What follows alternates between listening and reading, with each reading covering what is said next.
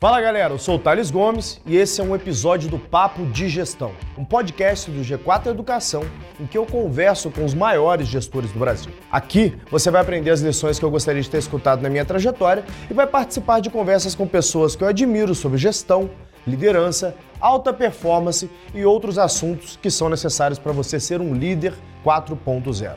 E no final, não esquece de ir no Instagram do G4 Podcasts para me falar o que, que você está achando sobre esse projeto. Antes de iniciar, quero te falar um pouco melhor sobre o que é o G4. Nós somos a evolução da escola de negócios. Nós traduzimos as práticas das empresas que mais crescem no mundo para o seu negócio. Eu sou mentor de um dos produtos, o G4 Imersão e Mentoria. Ela possui três pilares. Primeiro, conteúdo de altíssima qualidade que trazem as práticas das empresas que mais crescem no mundo para o seu negócio. Segundo, mentorias em que você pode tirar as suas dúvidas com os mentores, como eu, e que não são professores, mas sim empresários bem-sucedidos que já passaram pelos desafios que você está enfrentando hoje. Terceiro, networking com outros gestores, pois sabemos que a jornada do empreendedor é solitária e por isso oferecemos um ambiente onde você pode fazer relacionamentos e também negócios. Se você quiser ser mentorado por mim e outros empreendedores, é só entrar em g4educação.com barra mentoria ou ir na descrição desse episódio e clicar no link para se inscrever no processo de seleção do G4 Imersão e Mentoria. Nela, você terá três dias comigo, Alfredo e Bruno e também acessam a plataforma com conteúdos exclusivos para transformar o seu negócio após a imersão. Um verdadeiro MBA de três dias, com lições que você já irá aplicar um dia depois na sua empresa. O Bruno é um amigaço que eu, que eu tenho, ex-aluno do G4, é um dos grandes cases de sucesso que a gente tem na nossa comunidade. É, hoje ele mora em Miami, tem uma das empresas de cibersegurança, tranquilamente eu posso afirmar, mais bem sucedida das Américas, atende boa parte do sistema financeiro global. É, Bruno, acho que melhor do que eu, fala sobre você. Pitch yourself pra galera. Quem que é esse Bruno? O que, que você faz aí? Só pra galera ter um contexto e a gente engata nesse papo que a gente tava antes de ligar a câmera aqui. Legal. Bom, eu acho que eu sou nerd. É, é em resumo, é, eu sou um nerd que é, desde cedo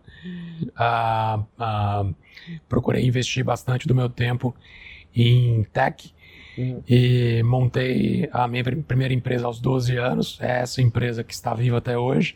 O PX? O PX, junto com outras empresas que a gente investe, claro, mas a minha principal operação é a PX. E a PX é uma empresa especializada em cybersecurity, assim como eu também sou, uhum. uh, na minha pessoa física. Uh, cujo foco é atender tanto o mercado a vertical de cloud, uh, mercado financeiro, healthcare e telecom. Uhum, uhum, uhum, tá? Uhum. Então, qual o tamanho do? Resumidamente, é isso. Hoje nós somos uma empresa é, que estamos próximos dos 100 funcionários. Uhum. É, faturamento eu não, não abro. Tá. É, alguns clientes uh, eu posso falar, mas não todos, claro, tem algumas restrições por ser é, um pouco mais é, é, seleto com relação a esse tema, mas uh, posso falar alguns nomes, por exemplo, aqui no Brasil, uhum. que eu não teria problema nenhum contratualmente, mas uhum. quando você compra uma ação pelo BTG, você está passando pela minha empresa, uhum, que está por debaixo do capô, e você não vê, mas você passa por ela. Certo. Quando você abre seu aplicativo do Bradesco para poder pegar um extrato, você está passando pela minha empresa. Uhum. É, ou mesmo o inverso, quando um funcionário dessas empresas estão, é, estão nas suas casas trabalhando ou estão nos seus escritórios no, nos países onde quer que essas empresas tenham, presença, elas também passam pela UPX. É. E esse é um produto proprietário que você criou lá atrás, né? Esse layer de segurança, isso é assim que eu posso Exato. chamar isso. Um, a internet, Thales, na década de 90, ela começou com o quê? É, vou resgatar um pouco de história que eu acho que é importante. Uhum. Você pode começar ali com. Uh, se você queria hospedar um site, você tinha que procurar quem? Um Embratel. Não. E a Embratel não era até então privatizada, era uma empresa governamental. E você tinha que pagar um absurdo de valor para poder hospedar, hospedar ali teu site, teu projeto que você tinha. Claro que naquela época você não tinha uma quantidade grande de sites para poder hospedar. Sim. Na sequência veio um layer no meio, que são as empresas de hosting. Então, é, por sinal, tudo isso condiz muito do que a gente está falando de Web 3.0. É. Isso é Web 1.0. É. Então, você tinha ali as empresas de hosting que fizeram o quê? Democratizaram o serviço de hospedagem de sites. É.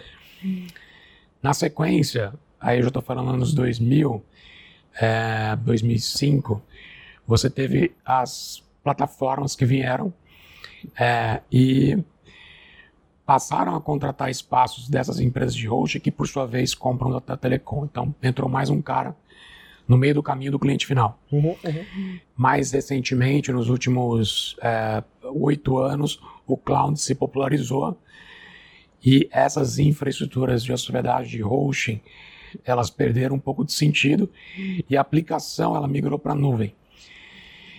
E agora a gente vive um momento, estou falando já de 2022, onde você tem uma interface entre a o cliente final que vai consumir o serviço e a cloud, que a gente chama de, é, nós chamamos de Edge Protection, uhum. tá? No nosso caso que é Cybersecurity, mas tem Edge, N nomes, Edge asterisco, certo. que você pode é, ter. E dentro dessa camada do Edge Protection, é, existem vários layers de proteção, no caso em Cybersecurity, para aquela aplicação.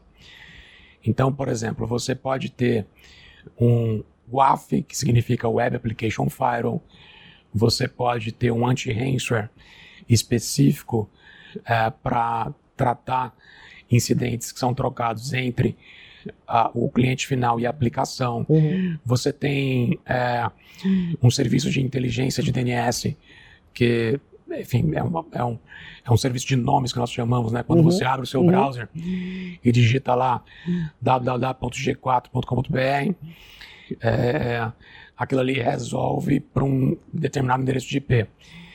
Esse serviço, antigamente, ele não tinha um nível de sofisticação como ele tem hoje. Hoje ele está bem mais avançado.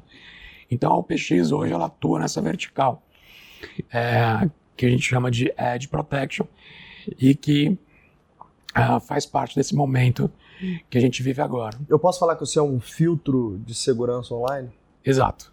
Eu, tá diria, eu diria, que é um filtro. Boa. É um bom e, exemplo. E o que, que eu acho que é legal aqui destacar, né? Assim, como eu já falei é, para vocês, o Bruno, o serviço, esse filtro que ele criou lá atrás, quando ele era um moleque, e que, cara, daqui a pouco ele vai contar para vocês qual é a participação que ele teve é, é, é, na Web One, quando ele basicamente, posso dizer que você quase que criou o rádio online, não?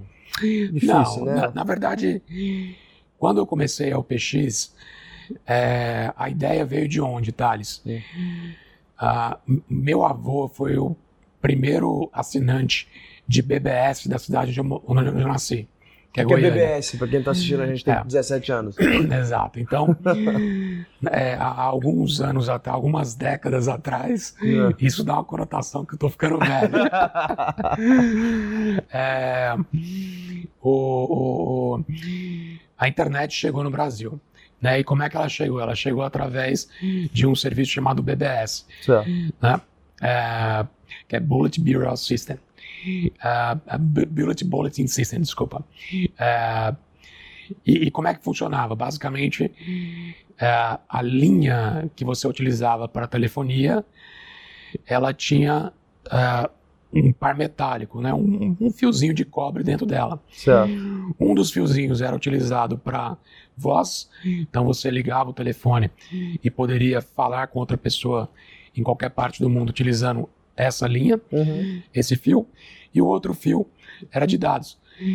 E uh, essa, essa, linha de dados é que a gente fazia a conexão de escada, e com essa conexão de escada você acessava a internet. Certo. É, logo quando eu, meu, avô, meu avô então assinou a internet BBS lá na minha cidade, é, eu fiquei muito curioso, eu era criança, né? Eu tinha, quando ele assinou, eu tinha 9 anos de idade. Foi quando eu tive meus primeiros contatos ali com o computador, com a internet. E meu avô era engenheiro, foi ele que me criou, então ele sempre teve sempre foi o precursor de tecnologia na família. Então, quando ele é, usava o computador dele, que já era algo surreal, naquela época era um 286 DX2. Que ano você está falando? Estou falando de 90 e... 90 e... Uh, 93. Não, isso é loucura, você tá louco. Tá. Quem tinha computador nesse ano? É. Então, 93 ele era um alien na cidade. Exato. E aí, passou um ano, Thales, eu, eu sempre mexendo ali no computador do meu avô, entendendo como funcionava, eu era muito curioso. Desmontei várias vezes, já quebrei o computador dele várias vezes. Imagina. Para entender como funcionava a caixinha dentro, as placas, etc. A, a minha mãe é, foi para os Estados Unidos e trouxe para mim um computador super inovador chamado IBM Pentium 75. Ninguém tinha. E aí eu descobri um software que eu gostava de jogar bastante, era criança, chamava Teatro Mágico. Hum. E através desse software me despertou a curiosidade, porque na época que era o DX2 do meu avô, era DOS. Certo. Né? Então era tudo por linha de comando, não existia. Sim. O sistema operacional. O sistema operacional, essas janelinhas, etc. Logo quando eu descobri ali o, o esse joguinho, ele rodava em Windows 3.1, que já era janela. Ah, na sequência eu quis descobrir, mas peraí, o que está por trás desse software? E aí eu fui atrás e descobri que era o Windows. Depois eu descobri o DOS. E aí, na época, meu, meu, meu, meu avô, foi aí que meu avô fez a assinatura do provedor. Uhum. E na sequência eu tive acesso à internet. Quando eu tive acesso à internet, eu tive a felicidade de me conectar em algo que eu diria que mudou minha vida, que foi o Internet Relay Chat mais conhecido como Mirk. Né? Não sei se você está familiarizado, mas eu o... conheço o Mirk. Não é. usei porque eu não sou é. dessa época, mas, mas eu conheço pô, o. Thales, também não me chama tão de velho. eu comecei no ICQ, pô. É. Exato. Então, então 187622 era meu número do ICQ. é. e, e, aí, cara, o que aconteceu? Uh, o Mirk era o software que acessava essa rede de bate-papo. Por que, que mudou minha vida? Porque hoje, vou fazer só um parênteses aqui, depois eu, eu, eu vou voltar, vou vir para hoje, mas depois eu volto nessa parte que eu parei. Uhum. Hoje, a galera, essa molecada toda, eles encontram tudo pronto. Uhum. Né? Então você tem um YouTube que está pronto, que você vai lá e só consome o vídeo, você tem um Instagram que está pronto. Web você... 2.0. É o Web 2.0, mas é, naquela época não existia nada. É. E a galera se reunia nesses bate-papos, é, eu me conectava através do Mirk e uma rede europeia chamada Downet. E nessa rede eu conheci vários gringos, foi ali que eu tive meu primeiro contato com a língua inglesa. E descobri é, que você poderia ter vários canais de bate-papo, você tinha um apelido e você trocava informações com essas pessoas. Desde aquela época, até mesmo antes de Napster, tá? É, já existia troca de arquivos pela internet com MP3, que na verdade começou com Wave, mas aí era muito grande. Uhum. Na sequência veio o MP3 e compactou o áudio. É, Para quem não sabe, MP3 é uma compactação. Quando você usava um CD, né, você colocava uma música num toca CD, o formato de áudio era Wave. É. Aí quando você foi para o computador, esse formato foi comprimido e virou MP3. É. Hoje o Spotify usa uma compressão chamada OGG, que é mais comprimida ainda. Então, um MP3 é equivalente, tipo, quase 30 músicas em OGG. Que loucura. É. É isso que o Spotify, por exemplo, utiliza hoje. Para viabilizar no streaming, né? Para viabilizar a Mas aonde que entra a história do rádio? Calma, vou chegar lá. É porque é muita água debaixo da ponte. Tô, tô só criando a base para poder ir para frente, Thales. E aí, nessa comunidade, existiam esses canais de bate-papo. Eu me juntei com alguns amigos e nós decidimos montar a primeira rede brasileira de bate-papo. E aí, nós nos juntamos é, com um pool de amigos e montamos toda essa arquitetura de rede.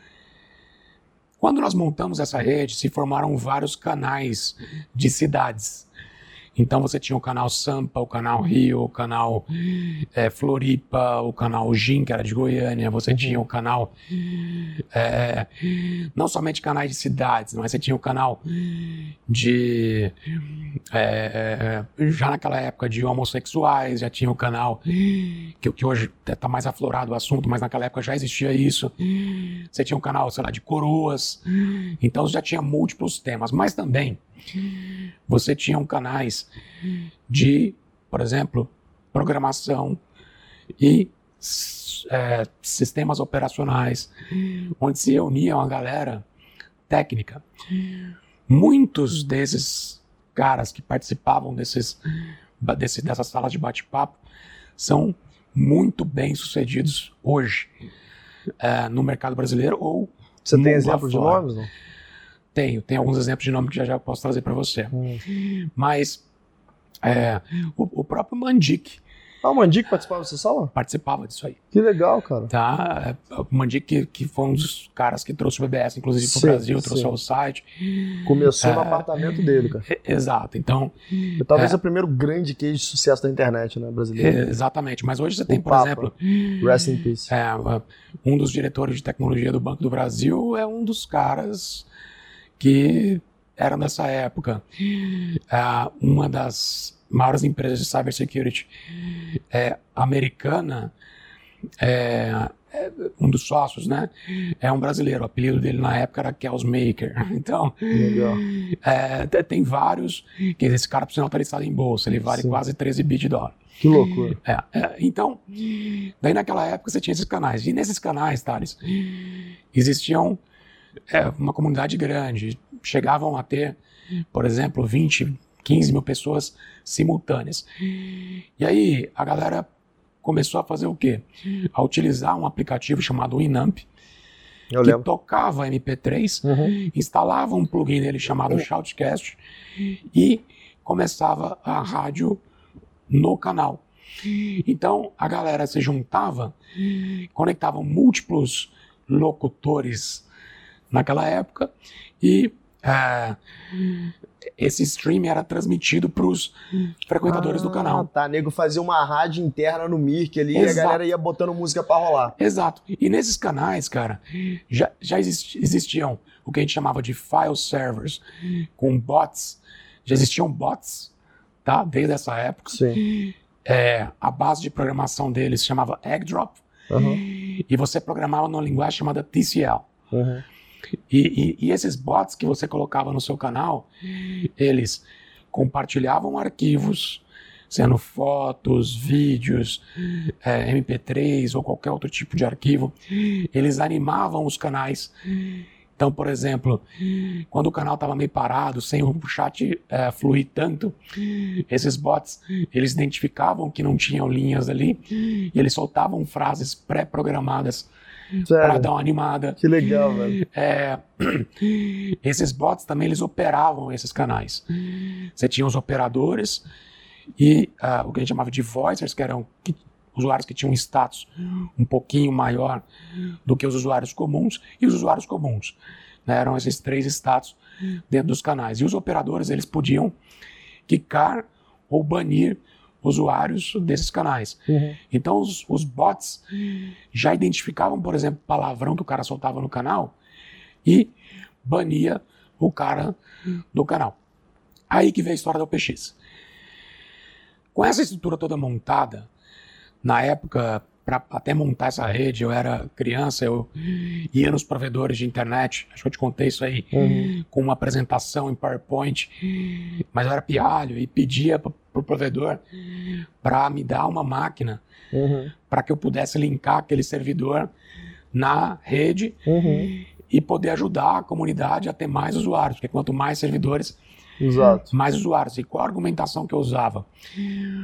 O BBS, para você poder se conectar é, nele, você tinha que utilizar um software. Não sei se você se lembra do IG, que tinha aquele lembro. cachorrinho.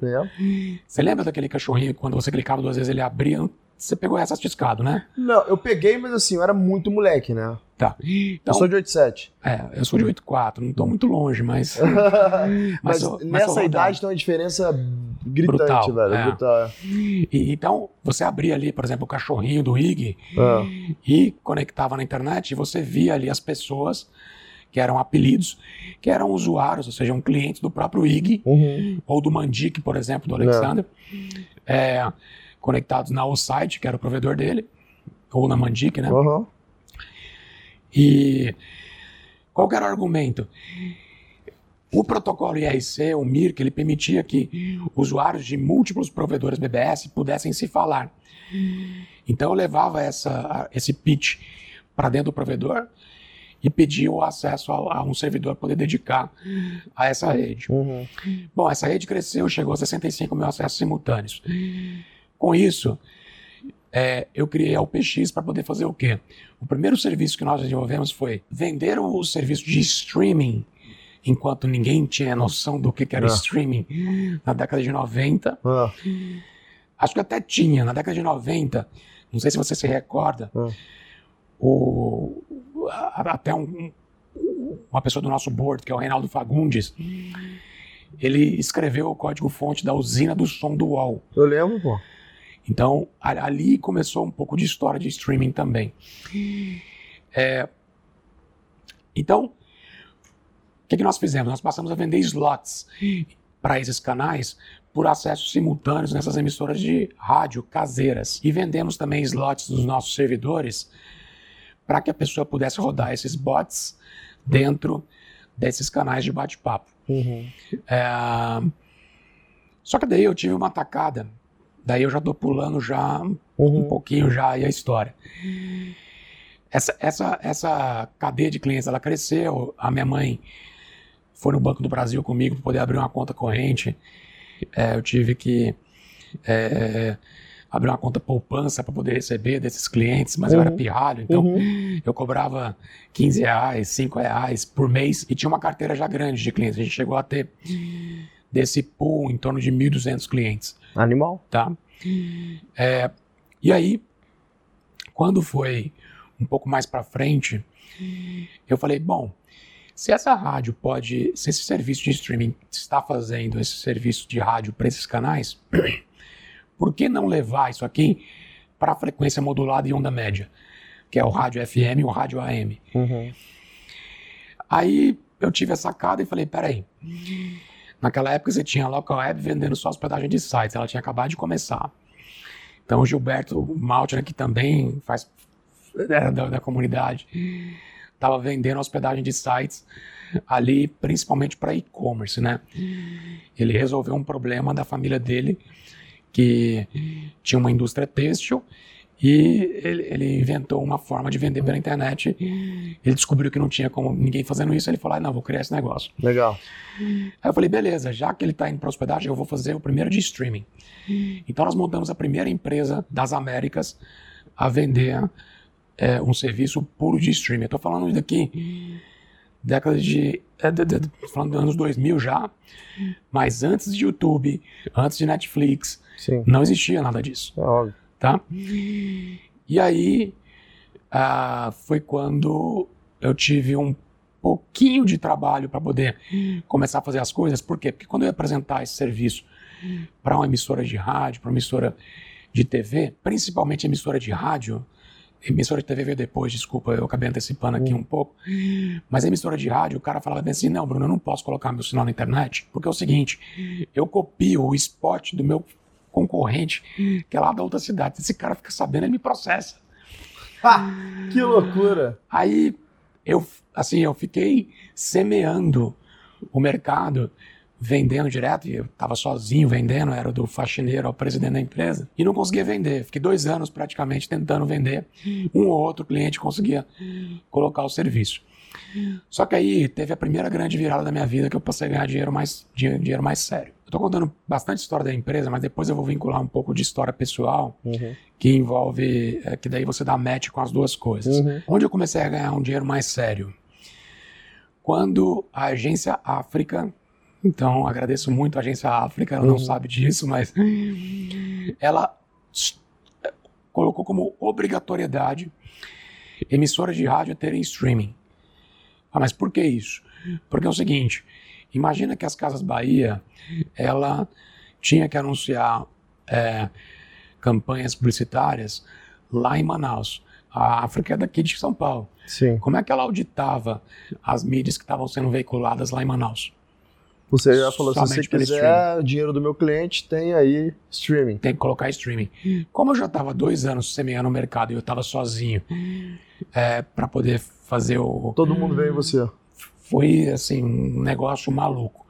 De eu ter que comprar servidores, de é, é, é contratar gente. Foi aí que eu montei meu primeiro escritório. É, ele era bem pequenininho, mas aí fui comprar mesa, cadeira. Na época eu namorava minha atual esposa. E aí, é, ou seja, o negócio ele saiu do negócio meio caseirinho ali, um negócio pequeno. E aí sim né, eu, eu, eu, minha esposa fazia faculdade de economia, uhum. na época eu namorava ela, e eu falei, ó, agora o negócio tá ficando mais sério, tipo, você vai trabalhar para mim, é, não vou te pagar, mas é, você vai cobrar os clientes e eu vou continuar entregando na área de engenharia e vendendo e tal. Contratei uma secretária e tal, e aí a gente foi, tinha telefone agora para atender, e aí o negócio começou a, Algumas a reflexões aqui que eu acho que que é legal, velho. Como é um podcast de negócio, eu tenho que fazer esses stops aí pra gente fazer essa reflexão. É, veja bem, você tinha uma tecnologia sub, super disruptiva, só que você tinha um problema de mercado que era a falta de profissionalismo do stakeholder para quem estava querendo Exato. vender, né? E ele fala: não, eu não posso dar o próximo passo na indústria porque eu faço merda. Então, tipo assim, olha que bosta que era o mercado que você tinha que, vender, né? Exato. Aí, pô, eu vem a Af... tempo. É, vem a África e, cara, e muda essa porra toda, assim.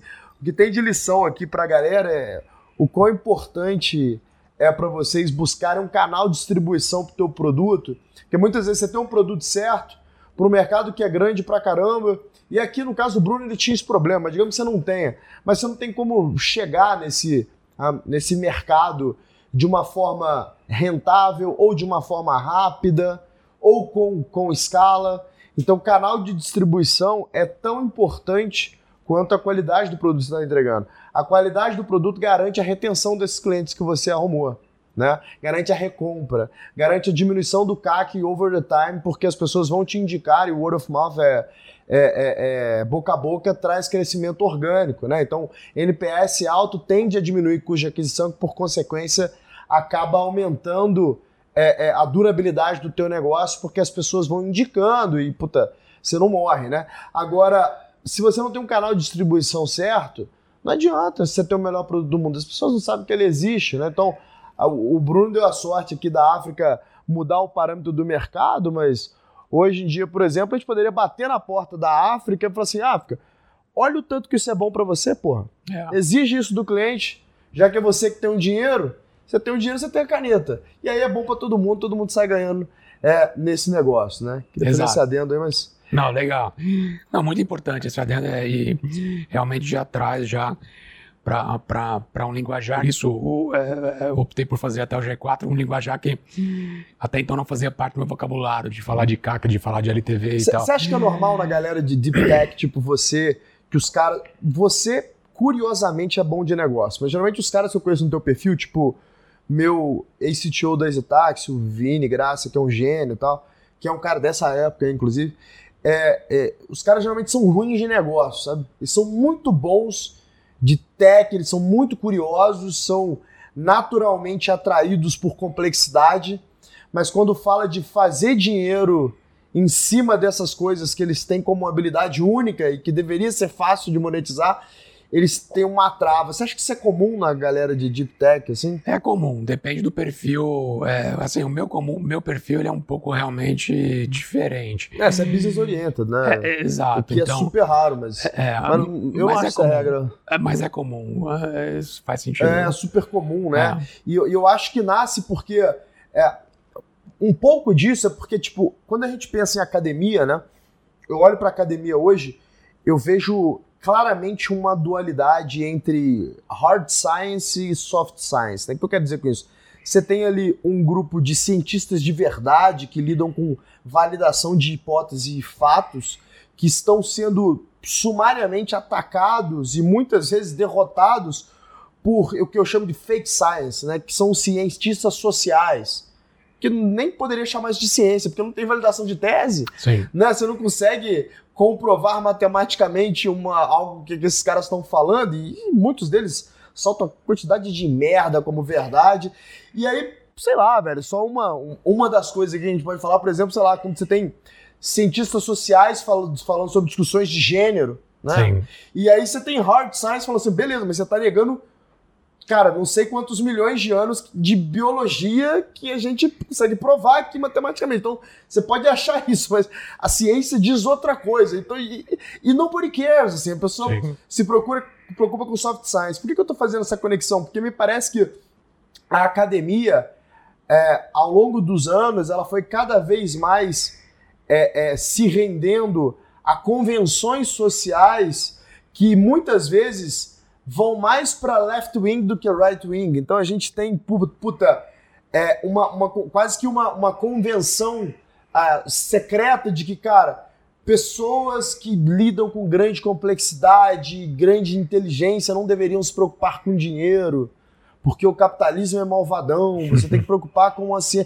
como se uma coisa estivesse excluindo a outra, né? E não e o que financia a verdadeira ciência no final é o dinheiro, né? Não é não é pô, a, a chuva que cai aqui na, na Terra, não é a, a crença de um mundo melhor, é capital que paga as horas do cientista para poder descobrir a vacina do Covid no final do Sem dia. Mas de qualquer forma, eu, eu acho que talvez esse essa parte que eu digo é, é, podre da academia acaba criando uma mentalidade nos cientistas como você, que fazem hard science, e eles falam assim: pô, eu não deveria preocupar com dinheiro, não, eu devo preocupar em resolver os grandes problemas como se fosse possível resolver grandes problemas sem dinheiro, né? Não existe isso. Não tem como. Não, não tem como, né? Não. Mas, e, falando em grandes problemas, o que eu acho legal da tua vida, assim, você teve várias grandes é, mudanças na tua vida, né? eu como teu amigo eu sei delas, você sofreu de um câncer, né? Que inclusive a tua voz ela é rouca por causa desse câncer, né? Sim, sim. E que é. nem era pra você falar, né? Não, não a é. verdade é. é essa. É, recentemente eu fui num, é, num médico é, extremamente bem conceituado e tal, foi uma indicação do pessoal de Harvard. Uhum. E o, o cara é. Esse cara tá fazendo um tratamento super inovador e tal, que ele consegue ativar a, a corda vocal, né? Reativar a corda vocal. E aí é, eu fui nesse médico, uhum. ele fez os exames, colocou a câmera lá dentro e tal, e falou: Cara, é o seguinte, só Deus sabe como você tá falando, não mexe em nada. Deixa do jeito que tá. Deixa do jeito que tá aí, porque é, eu, é, eu tive um câncer com 16 anos. Uhum. Foi um câncer bem agressivo, tipo 4. Uhum. E ele é, era do tamanho de uma laranja grande, só que enraizado na minha cervical. Que loucura. Cara. Então ele pegava minha cervical, traqueia e é, outras partes. Daí eu tive que fazer uma cirurgia. E durante a cirurgia é comum. É, nós temos dois nervos aqui, né? E esse par de nervos ele se chama laringo recorrente. Ele é responsável por algumas funções no corpo, muito importantes. Uma delas é a ativação da corda vocal. E como uma, as, minhas, as minhas duas cordas vocais elas são da seguinte forma: uma é 100% paralisada e a outra é 70% paralisada. Uhum.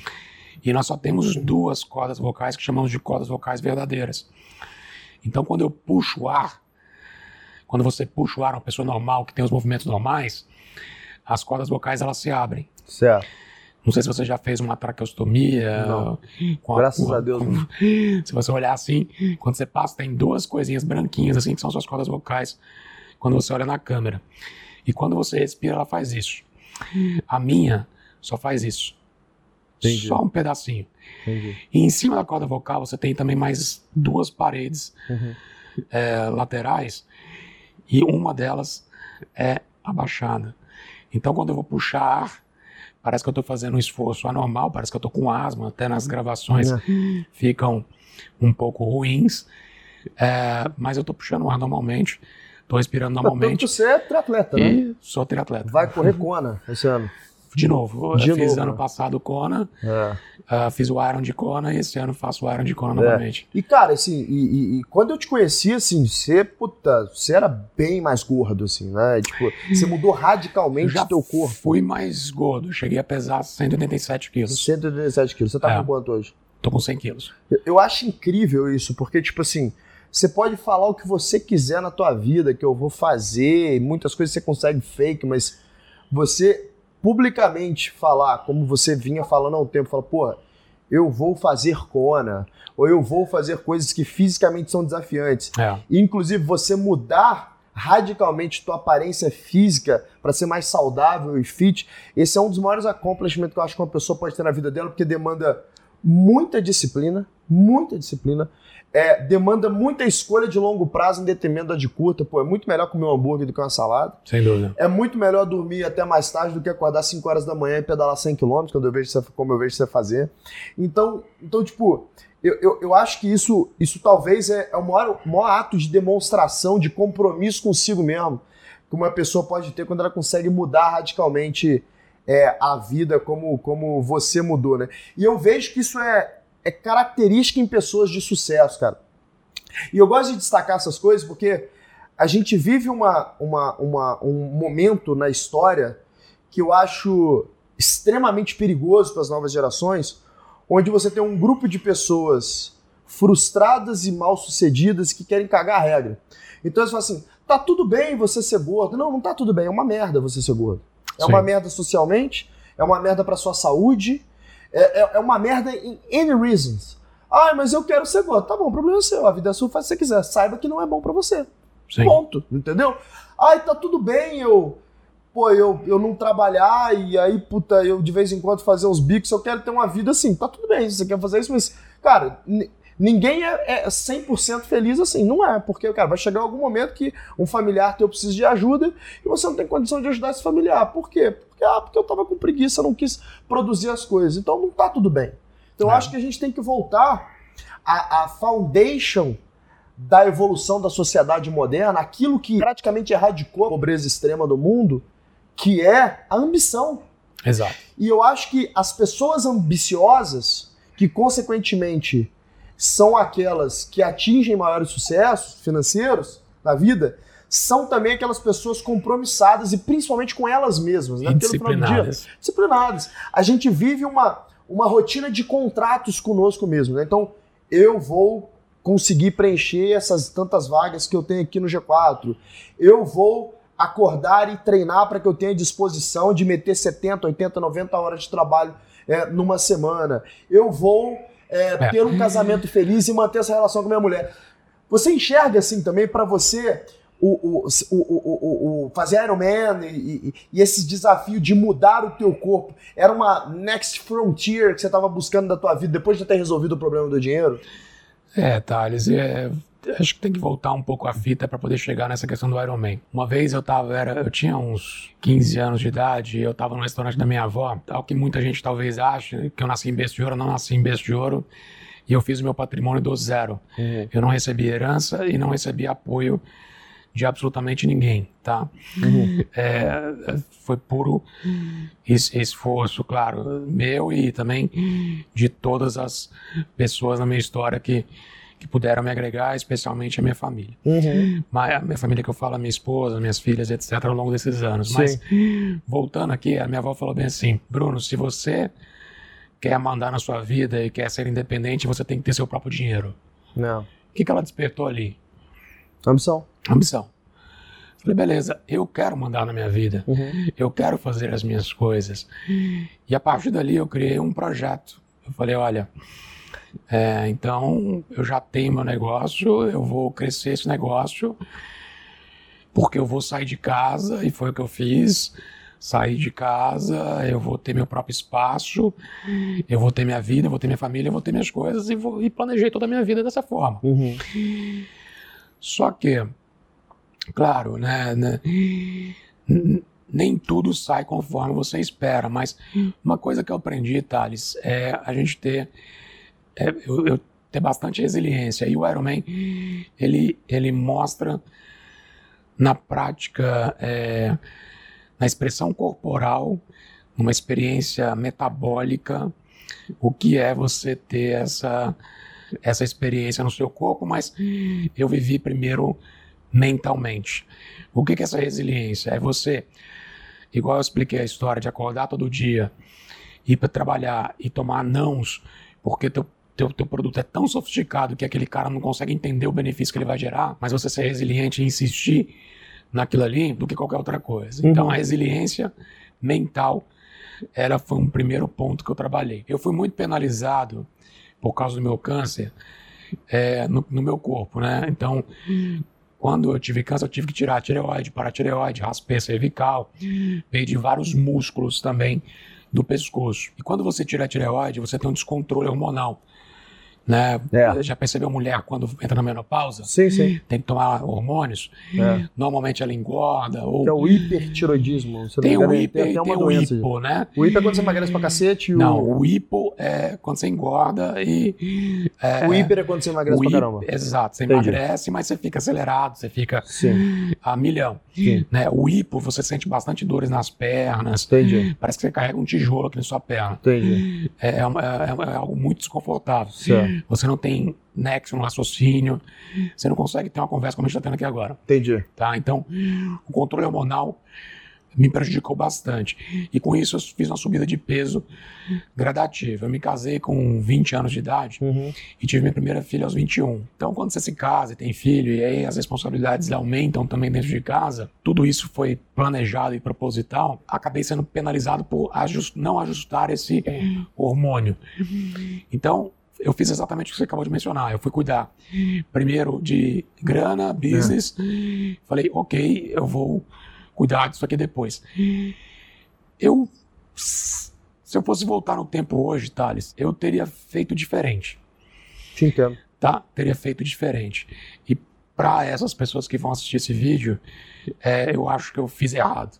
Eu também. Tá? Eu fiz a mesma eu coisa que você, cara. Eu sempre é. fui cara, atleta, fui vice-campeão é. carioca de Muay Thai em 2009, super é. fit o caralho. Comecei a fazer o G4, caí no conto do ah, hard working, para trabalhar é. tem que estar tá sentado na frente de uma tela, numa cadeira. Não. Se eu não tiver, eu não tô trabalhando, então eu tenho que pôr 70, 80, 90 horas de trabalho na semana. Não. Eu e o Nardon, a gente se conheceu, porque no prédio da Rocket, que era o nosso investidor, que ficava ali no Vila Lobos, aqui em São Paulo, é, eu e ele eram os últimos dois caras a sair do prédio. O prédio da Rocket tinha todas as investidas da Rocket. Sim. E a gente na Rocket vinha de uma cultura de hard work. Então todo mundo ele vinha de IB, de consultoria. Eram as pessoas mais inteligentes e workaholics do Brasil naquele momento. Algumas, inclusive, de outros países que vinham para cá. É, e que se juntavam ali para build great things together. E aí, tipo, a gente tinha essa parada de, de trabalhar pra caralho. E eu me lembro que eu e o Nardon, a gente chegava cedinho e dava uma hora da manhã, ele pulava na EasyTaxi ou ia na Canu e falava, oh, vamos trocar ideia dessa parada aqui que eu tô rodando aqui, o que, que você acha, não sei o que lá. Chegava tomando uma, saía duas, três horas da manhã do escritório, oito, nove horas da manhã tava lá de novo. Essa era a nossa vida. E eu não saía dali. Aí o que, que eu falava? Porra, aí enquanto eu não tava ali, eu tava em cada canto do mundo, cada duas semanas tava num canto do mundo. Então me dava desculpa, eu falava, meu irmão, Quer saber? Eu vou tomar um baita de um vinho no jantar, eu vou comer bem, eu quero que se foda. Eu tô indo pra um país que eu nunca, talvez nunca mais vou voltar aqui. Eu quero conhecer um restaurante maneiro dessa parada, já que eu não tenho tempo nem de gastar o. Tem, nem ganhava muito nessa época, meu prolabore é pouco, mas pelo menos razoável. Pouco dinheiro que eu estou ganhando, pelo menos eu vou gastar comendo bem, tomando vinho bom. Sim. Era isso que eu fiz. O que, que eu fiz? Eu virei uma bola. né? Eu fui de. Eu lembro direitinho, eu pesava 75 quilos quando eu comecei esse táxi. É, eu era magro, eu tenho tipo 1,79, né? Tá. Então eu, pô, eu era super magro pro meu tamanho. E aí fui para 95 quilos. Mas eu já tinha resolvido o problema da grana. Já. Né? Eu tinha vendido a Easy Taxi. Então foi mais fácil para mim falar assim: beleza, deixa eu resolver esse problema agora. Porque. E aí, quando eu resolvi o problema, quando eu, pô, voltei ao meu corpo, voltei a pô, ser produtivo tal, mais ou menos um ano e meio depois eu tinha voltado tal. Cara, foi super duro isso, mas, cara, me, me, me, me passou uma fronteira de resiliência, de tudo isso que você viveu também, que eu falei, caralho, cara, eu admiro demais quem toma essa decisão. Uma vez que o cara tá gordo, ele fala, eu vou melhorar o meu corpo, vou melhorar a minha saúde. Eu admiro demais o cara que consegue cortar a body fat, assim, porque é muito difícil. É um conjunto de escolhas duríssimas que você tem que fazer todos os dias. Exato. Não só de treinar, mas como sobre o que comer, sobre e cada vez que você vai envelhecendo vai ficando cada vez mais difícil. Então, cara, é, é um hábito muito difícil é. de se manter e é muito, e assim, e, e, o corpo penaliza demais, né, cara? Tipo, Sim. eu fiz uma viagem agora, fiquei 16 dias fora, cara, eu ganhei 5 quilos. É rápido. E eu tava fazendo um slow todo dia. Você gasta energia pra caramba. Ah, mas não adianta nada, tomar álcool já era. É, cana todo dia, comida. Hum. É muito fácil você perder tudo que você construiu. Então, é muito difícil. Isso é uma escolha diária. Mas eu falei, pô, quando eu melhorei essa parada, a minha produtividade, tipo assim, eu tava colocando talvez até mais horas de trabalho do que eu colo... É porque hoje é difícil falar quando eu não tô trabalhando. Quando eu tô acordado, tô trabalhando. Você tá conversando no WhatsApp, eu tô trabalhando. Eu tô fazendo uhum. de negócio. Mas, digamos, horas oficiais de trabalho. Sabe que eu tô fazendo um documento, revendo um documento e tal. Eu tava colocando mais horas do que eu boto hoje. E hoje eu produzo tranquilamente 3, 4, 5 vezes mais do que eu produzia antes. Então, você fica Sem mais dúvida. produtivo quando você tá saudável, né, cara?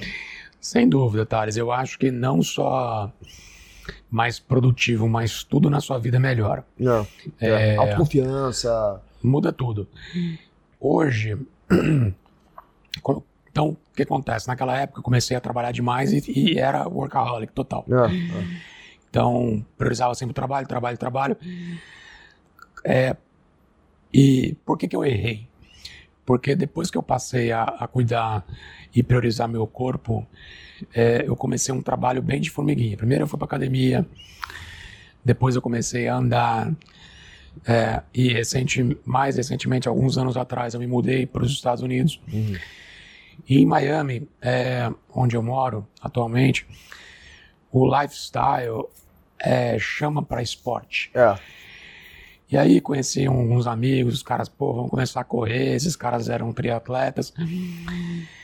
E aí, os caras, não, vamos começar a correr, você vai correr com a gente. Eu falei, cara, eu vou correr 3 quilômetros com um pace ridículo. Vocês vão ficar com raiva de ficar comigo do lado. Eu vou atrapalhar vocês, cara, vai fazer o treino de vocês, deixa eu fazer o meu. Uhum. E não, vamos, vou puxando você e tal. Resumindo, eu comecei a correr 3, 5, 10, 15. Hoje eu corro pelo menos é, 21 km toda semana. Uma corrida de 21K toda semana. Incrível. Fora os outros tipos de treinos. Como tudo na vida tem que ir aos poucos, né, cara? Você tem que ir aos poucos. É... E o Ironman especificamente, Thales, eu vou dizer para você que foi o ápice é, das, da sensação de consumo de nutrientes e sensação do meu metabolismo é, quando você faz aquela prova. Sim. É, você já pensou, você já sentiu, não sei se você já sentiu isso, mas eu já. Você está ali com é, seis horas de prova né, de atividade física, depois de ter nadado, depois de ter pedalado, depois de ter corrido, ter tá correndo. Quando você injeta um gel no seu corpo, você sente aquele gel descendo, você sente o seu intestino, você sente energia vindo para a ponta da sua mão. E a, da mesma forma, você sente também que se você não se hidrata, se você não come, e enfim, não faz as coisas que você tem que fazer durante uma prova, é, você vai quebrar. Sim. Você não vai completar. Ah, faz sentido. Eu, e... eu, acho que a maior loucura dessa prova, de vocês que fazem esses esportes é de longa duração, é cabeça, cara. É endurance. É, é o, o, controle que vocês têm da cabeça. Porque assim, Exato. assim, é, em todo momento que você está fazendo esse tipo de esporte, eu não corro mais porque eu tenho as placas no pé para acidente de paraquedas, mas Sim. quando eu corria, corria tipo 10 km, uma semana ou outra ali, porque é corria para dar uma queimada mesmo. Sim. E, e, cara, eu falava assim, pô, você chega no. Passa do 1 um quilômetro, é uma merda, mas você passou. Chegou no 2, seu corpo fica o tempo inteiro assim, chega, velho, chega, para, para, é. tá no 3, para, para, tá no 4, é. para. No 5 você começa a entrar no flow. É.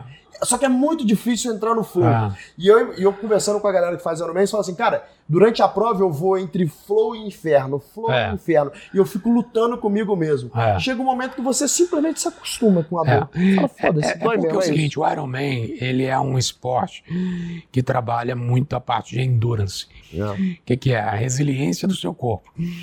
Então, você, ao longo do período, você vai tendo que trabalhar ao longo dos dias, e isso também serve para qualquer negócio, né? você tem que ir é. trabalhando, construindo tijolinho por tijolinho, é. é. o que essa nova geração não sabe fazer. Exato. Querem tudo pronto do nada.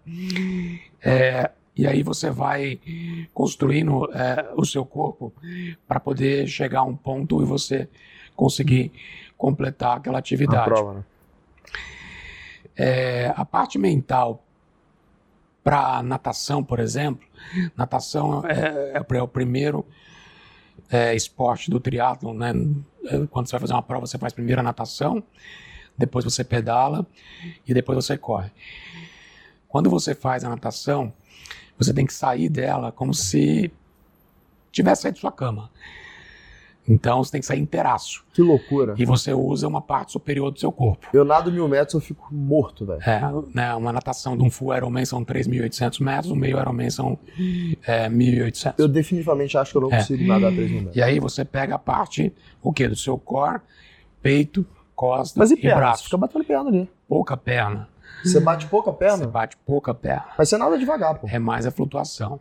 Não, você, depende é. do seu ponto de vista. Quando você vai para bike, as bikes de triatlon, elas são diferentes de uma mountain bike ou de uma road bike. Diferente aquela... no que ela gira mais rápido, é isso? Não, aquela road bike que tem aquele chifrinho pequenininho, hum. ela tem uma posição, o selinho, o eixo dela, que utiliza uma musculatura anterior sua na perna. Se você utiliza a bike de triatlo, ela utiliza posterior. Você, então, é, na road você usa anterior e na de triatlo você usa posterior. Por quê? Porque muda um pouco do eixo, um pouco para trás. E ao invés de você pedalar assim, você pedala fazendo mais esforço, fazer, arrastando o pé como se estivesse limpando ele para trás. Entendi. Não socando ele como de se fossem dois baixo. pistões. Entendi. Dessa forma, você trabalha outra parte. Então perceba, trabalhou superior uhum. na natação. Na sequência, você trabalha inferior. Uma parte do seu inferior. É. E você termina onde? Na corrida. E aí usa a outra parte. E panturrilha? Isso está incluso nos dois. Entendi. Tanto na, na, no pedal quanto na corrida. Entendi. Então você usa no Ironman o seu corpo inteiro. Que loucura, cara. Não tem uma parte do seu corpo que você não utiliza nessas três modalidades. E sabe o que eu acho que é legal o que você falou aí? Você falou, porra, é, fez uma crítica, né? isso que essa, a nova geração não sabe, né? É. Que é construir tijolinho por tijolinho. Então, é. você, sei lá, quando você fala sobre construção de riqueza, por exemplo, né? Legal. Quando você vê, um tipo assim, os caras mais ricos do stock market global, Charlie Munger, Warren Buffett, o que, que esses caras falam a vida inteira? Longo prazo. Resiliência. Pouco a pouco. Resiliência, sem pressa. Todos Sim. os caras gigantes que eu conheço de stock market são cabelo branco. Sim. Todos. Aqui no Brasil mesmo, Barsi. Né? Cabelo branco. É, ninguém constrói riqueza do dia para noite. Pô, tem alguns poucos caras tem, né, claro. que conseguem de fato construir grandes riquezas em, em pouco tempo. Né? Então o cara. E, e, a construção de riqueza nada mais é do que uma transferência de recursos da sociedade para uma pessoa que entregou um valor para aquela sociedade Sim. que eles falam, cara, eu valorizo isso que você está me entregando. Então, porra, tamo aqui, né? Tem até é, uma tese do, do, do 10 mil fãs, se eu não me engano, ou mil fãs. Acho que é a Thousand True Fans, se eu não me engano, que é um, que é um artigo que eu li uma vez. Eu posso estar confundido no número, mas a ordem de grandeza é parecida com isso. É, se eu não me engano, é mil é, fãs verdadeiros e, e esse artigo fala sobre isso, sobre como que você consegue viver é, bem financeiramente tendo poucos fãs, mas que são fãs verdadeiros. Então, ah, tipo, se você tem é, mil fãs verdadeiros e você consegue arrancar 100 dólares de cada um desses fãs, você consegue 100 mil dólares é, por ano e que, pô, 100 mil dólares por ano ia te dar ali uma remuneração mensal, cara, super razoável para que você consiga fazer alguma coisa que você realmente gosta. Aí fala, pô, imagina que desses mil fãs você consegue mudar para 10 mil fãs, aí você consegue ter uma remuneração super interessante para qualquer tipo de profissional do mundo. Então, tipo, e, e, não é tão difícil assim você construir esse pequeno grupo de fãs verdadeiros. É difícil você construir um grande grupo de fãs verdadeiros. Um pequeno grupo de fãs verdadeiros definitivamente não é não é, é tão difícil, né? Mas por que eu tô falando sobre isso, né? Sobre construção de riqueza, eu acho que o grande take que, a, inclusive eu me incluo, a minha geração tem, a gente fala, pô, eu quero fazer isso logo, porque eu tô vendo pô, uma galera é, construir empresa super cedo e ganhar dinheiro muito cedo. Eu sou parte dessa crew, você também. Mas essa não é a realidade do mundo. A realidade do mundo é que a construção de riqueza ela acontece aos poucos. E aos poucos eu tenho que ir entregando valor para essa sociedade. E definitivamente você não vai construir riqueza alugando o seu tempo para alguém. Não. Por exemplo, sendo um médico, sendo um advogado. Ah, eu sou o cirurgião é, mais pica do Einstein, eu sou cirurgião cardíaco, cirurgião neurológico, eu cobro 50 pau por cirurgia. Foda-se, tua agenda é limitada. Você nunca vai construir riqueza, porque na medida que você está ganhando esse dinheiro, teu padrão de vida cresce, né? você quer ter uma casa melhor, um carro melhor, você fazer viagens melhores, uhum. amigos que te façam gastar mais com jantares. Então você não constrói riqueza de fato. Não. A única coisa que te faz construir riqueza mesmo é ter equity, é ter uhum. participações em companhias, de modo que esse ativo comece a produzir riqueza para você é. enquanto você está fazendo outras coisas, né? Para um jovem, não interessa de onde você veio. Não. É, dá para a gente poder fazer alguma coisa para mudar o mundo. Yep. É, então, é, não interessa de onde você, você é. Não a sua região, o seu status é, financeiro, dá para você poder fazer alguma coisa. Essa é a base. Ou seja, se você acredita que você é capaz de fazer alguma coisa que possa transformar o mundo, que possa resolver um problema, saiba que esse é o primeiro passo. Depois uhum. disso, uma vez que você tem essa semente plantada, Thales, é, você, no meu caso, né, eu construí essa empresa e na sequência, depois de alguns anos, sim, eu passei a diversificar os meus investimentos e passei a comprar mais equities de múltiplas empresas uhum. e ficar em um formato um pouco mais é, diferente, igual, por exemplo, um médico. O médico tem um problema de cadência, tem um problema de é, limitação que só ele pode produzir. Exato. Se ele fica doente, ele não produz. É, então tem uma série de problemas. Mas ao longo da minha carreira, eu pude construir é, de maneira bem sólida. a primeiro que o, principal investimento do enquanto eu não tinha recursos suficientes e acreditava no meu, acredita ainda no meu próximo negócio, eu investia no próprio negócio. É Mas depois que chegou um ponto que existe um, um valor que já é over e você pode destinar a outras coisas, foi aí que eu montei o meu family office e passei a investir em outras empresas. Então hoje nós temos 169 empresas investidas é, e que são empresas diversas. Eu tenho fintechs, tenho uma empresa de congelado, de vegano que tem cozinhas no Brasil inteiro. Tem uma empresa que tem um SaaS que monta cockpits para para C-level que fica uma coisa absurda, que nenhum software de RP consegue fazer, que é de Belo Horizonte. Você tem uma série de é, é, histórias bacanas que eu posso contribuir, posso posso investir. Para você poder fazer isso, Thales, você tem que, além de ter a resiliência, ter a paciência e ter a disciplina que a gente veio, que a gente veio construindo aqui no nosso raciocínio, uma base familiar em casa muito sólida. Você precisa ter um lar estável. Essa foi uma experiência que eu passei, é, que eu posso compartilhar também com você. É, se não fosse minha esposa, se não fossem as minhas filhas, né, minha família como um todo, uh, eu não, certamente não teria chegado onde eu cheguei hoje. E acho que ainda tenho muito a, a caminhar. Mas esse lar estável, ele permitiu com que eu ficasse focado uh, em coisas que realmente se importassem. E, uh, de maneira conjunta, uh, nós fomos evoluindo. Né? Uh, por exemplo, quando eu me casei, eu morava numa casa conjugada. Sabe aquelas casinhas que tem aquelas paredinhas Sim. e tem uma casinha sobrado. Não era sobrado, não. não, não. Era uma casa térrea, mas tinha uma parede dividia uma, uma metade. Era uma casa, metade era outra. Que loucura.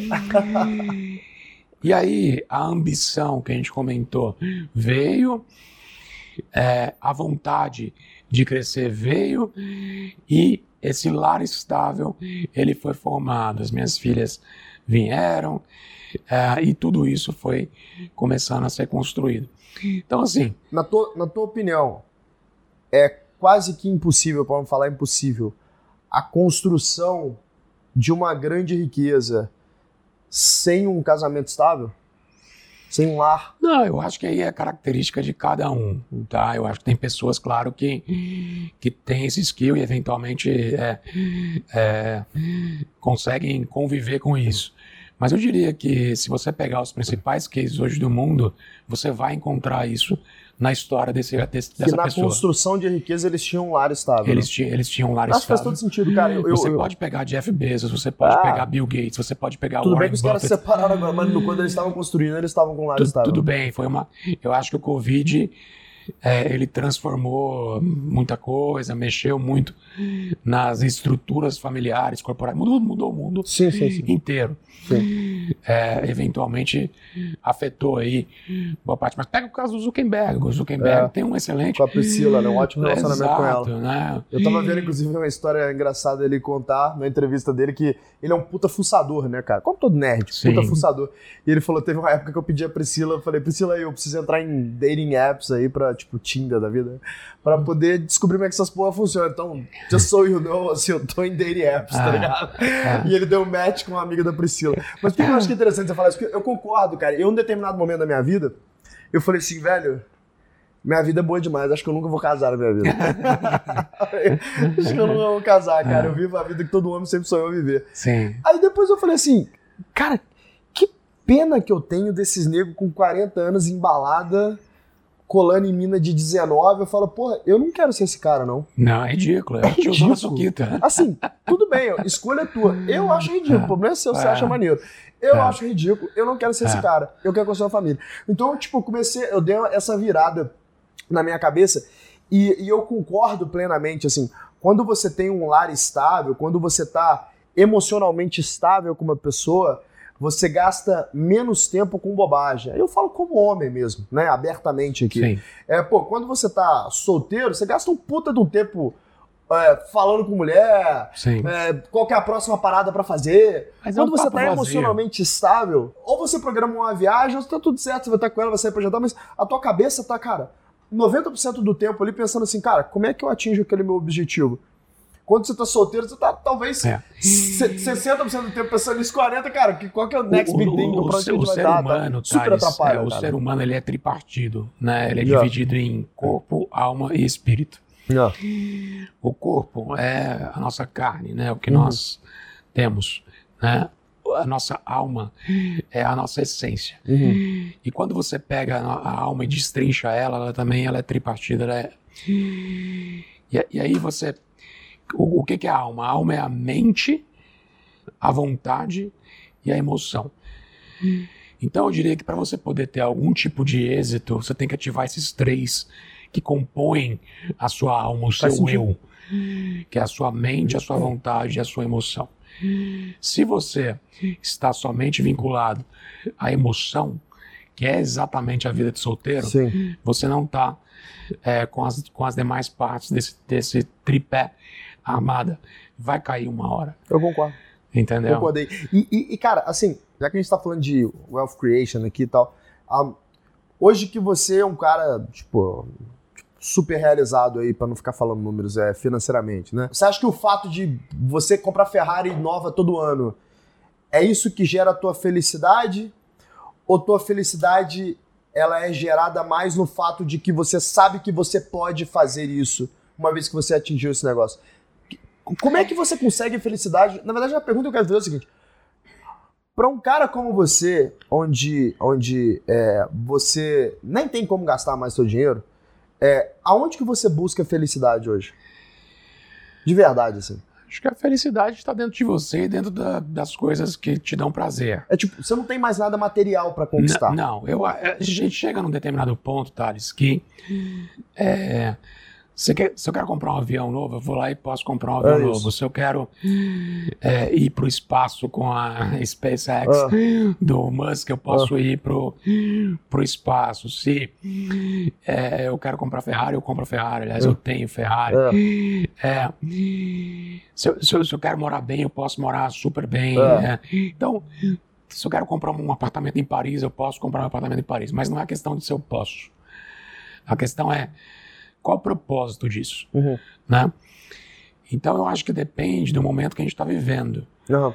Né? Eu, é, por exemplo, diria que eu sou muito feliz é, em cima de uma bicicleta com a minha esposa pedalando é, na região de Alba, na Itália, do que eventualmente comprar um avião. Justo. Não, eu, eu super entendo, assim, e, e eu, é. sou curioso. Eu faço essa pergunta para é. muitas das pessoas que são do seu perfil, é. porque é, é, como eu me sinto, assim. É, é, você tem alguns objetivos na tua vida, né? Sim. E esses objetivos, como a gente vive numa sociedade de livre trocas, muitas vezes ele se materializa em algo, cara, alguma coisa que eu quero comprar, né? Que o dinheiro pode me dar acesso nisso. E todas as vezes que eu, pelo menos, tenho acesso a essa parada, chega um momento que eu falo assim, porra, é irado aí você simplesmente se acostuma em questão de semanas com aquilo ali. Seu negócio de uso diário, por exemplo, né? Você se acostuma em questão de semanas. Você fala assim, ah, legal, era isso? Demorou. Qual é a próxima parada?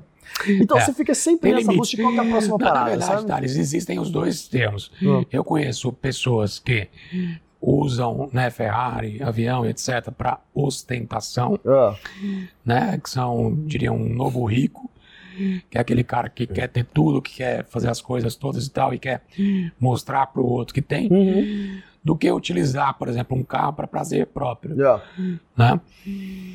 É, e existem aqueles que é, se preocupam com outras coisas mais simples e que, apesar de ter dinheiro, doesn't matter. É isso. Eu, eu, e, eu acho e, que entendeu? o dinheiro é um enabler, velho. Exato. Ele é um enabler. E a, a coisa. Depois que eu passei a ganhar mais dinheiro, Thales, e eu pude controlar melhor meu tempo e pude, por exemplo, é, fazer mais esportes. E daí eu agora nesse estágio, falei, putz, olhando aqui para a linha do tempo, se eu tivesse aplicado o esporte lá atrás, eu teria tido talvez mais êxito Certamente. Do, do, do que eu tenho hoje. Eu posso meu next step, tá, como ele não é mais material, ele passa a ser mais devolutivo para a sociedade do que qualquer outra forma. Faz sentido, por exemplo, gravar esse podcast. Eu acho que gravar esse podcast, eu acho que, por exemplo, a, a, a missão, por exemplo, hoje da, da, da UPX, que é a minha principal empresa, vou até te contar um caso bem legal, e isso eu passo para os meus funcionários, a gente faz questão de exaltar essa questão, que é a essência é, é você executar bem a sua missão. Qual é a sua missão? Por isso que toda empresa tem que ter uma missão muito bem clara. É. Não, não, não só na empresa, mas você também tem que ter sua missão é. na pessoa física. Depois eu chego na pessoa física. Mas, por exemplo, na eu tenho um grande case. Eu acho que o G4 também tem isso que eleva já para uma contribuição para a sociedade. É. Por exemplo, eu recebi uma ligação, a gente recebeu uma ligação lá na equipe comercial, acho que há uns dois anos atrás, dois, três anos atrás, é, e esse caso me marcou bastante. Era um cara que ele tinha um provedor de internet é, de médio, médio, grande porte, e ele ligou na empresa, falou com um gerente de contas, e esse cara virou e falou bem assim, meu, eu tô aqui no hospital, eu não sei quem vai morrer, se é a minha filha que está nascendo, a minha esposa ou as duas. O meu provedor está sendo atacado, ou seja, o meu negócio está sendo perdido, eu estou há horas fora do ar e eu não tenho mais o que fazer. Aqui estão as minhas credenciais de acesso nos meus equipamentos. Eu não tenho como acertar com vocês uma grana agora, porque eu estou praticamente quebrado, com os meus clientes cancelando. Uhum. E eu recorro a vocês porque eu sei que vocês tem credibilidade e determinada condição de poder me ajudar. Quando eu peguei esse caso, a gente sim, eu envolvi todo, toda a empresa e nós entregamos o máximo para esse cara. Essa é a forma de você devolver algo para a sociedade. Esse cara hoje ele é o maior, é, assim, maior difusor da nossa marca dentro da comunidade dele. Sim. Ele, voou, ele, ele acabou que no final a história ficou feliz, uhum. a esposa e a filha sobreviveram. E, mais do que isso, nós demos para ele dois anos para ele poder se, se recuperar, recuperar etc. Né? Ele se recuperou, restabeleceu a carteira de clientes dele. Uhum.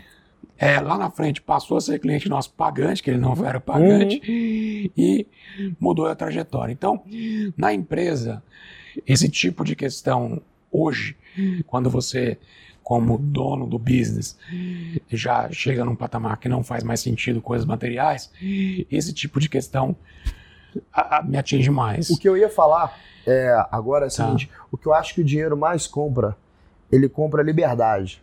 Exato. Para você, por exemplo, alocar teu tempo no, indo para Kona, fazer o Sim. Ironman, ou para você, por exemplo, poder dar atenção para um caso como esse, que é um caso que financia, financially não faz sentido para você, Zero. mas, mas puta, faz sentido para você como pessoa, faz sentido para a empresa como missão. Então você mas não é fazer... só caso, mas não é só caso financeiro. É, tem, tem o challenge de, de pessoal também, o técnico, Thales. Sim, Por ter uma base de nerd, vou te contar uma coisa. É, tem um banco de investimentos, vocês vão sacar quem que é, mas eu vou dar uns insights. É um banco grande no Brasil, não é esses de primeira linha tá? É, é, é, bem é, difundido. E aí o dono desse banco é, me ligou e falou, cara, é um dos sócios, na verdade, me ligou e falou, cara, é, eu tenho uma missão para você que é o seguinte, eu estou perdendo leilões de dólar é, com os robôs do meu concorrente e a cada leilão de dólar eu perco 6 milhões de reais. Cada dia ele estava perdendo em torno de dois, três leilões, principalmente nessa época de pandemia que o Banco Central estava injetando leilão, injet, é, vendendo dólar em swap para poder fazer com que o dólar caísse. caísse. E aí ele falou, cara, você tem a missão de fazer com que meu robô ganhe do meu competidor. Animal. Aí eu falei, beleza, mas quanto tempo? Ele falou, olha, você tem verba infinita. verba infinita. Só que você tem que me entregar segunda-feira, 9 horas da manhã. Eu falei, Normal. ok. Era sexta-feira. Chamei meu time.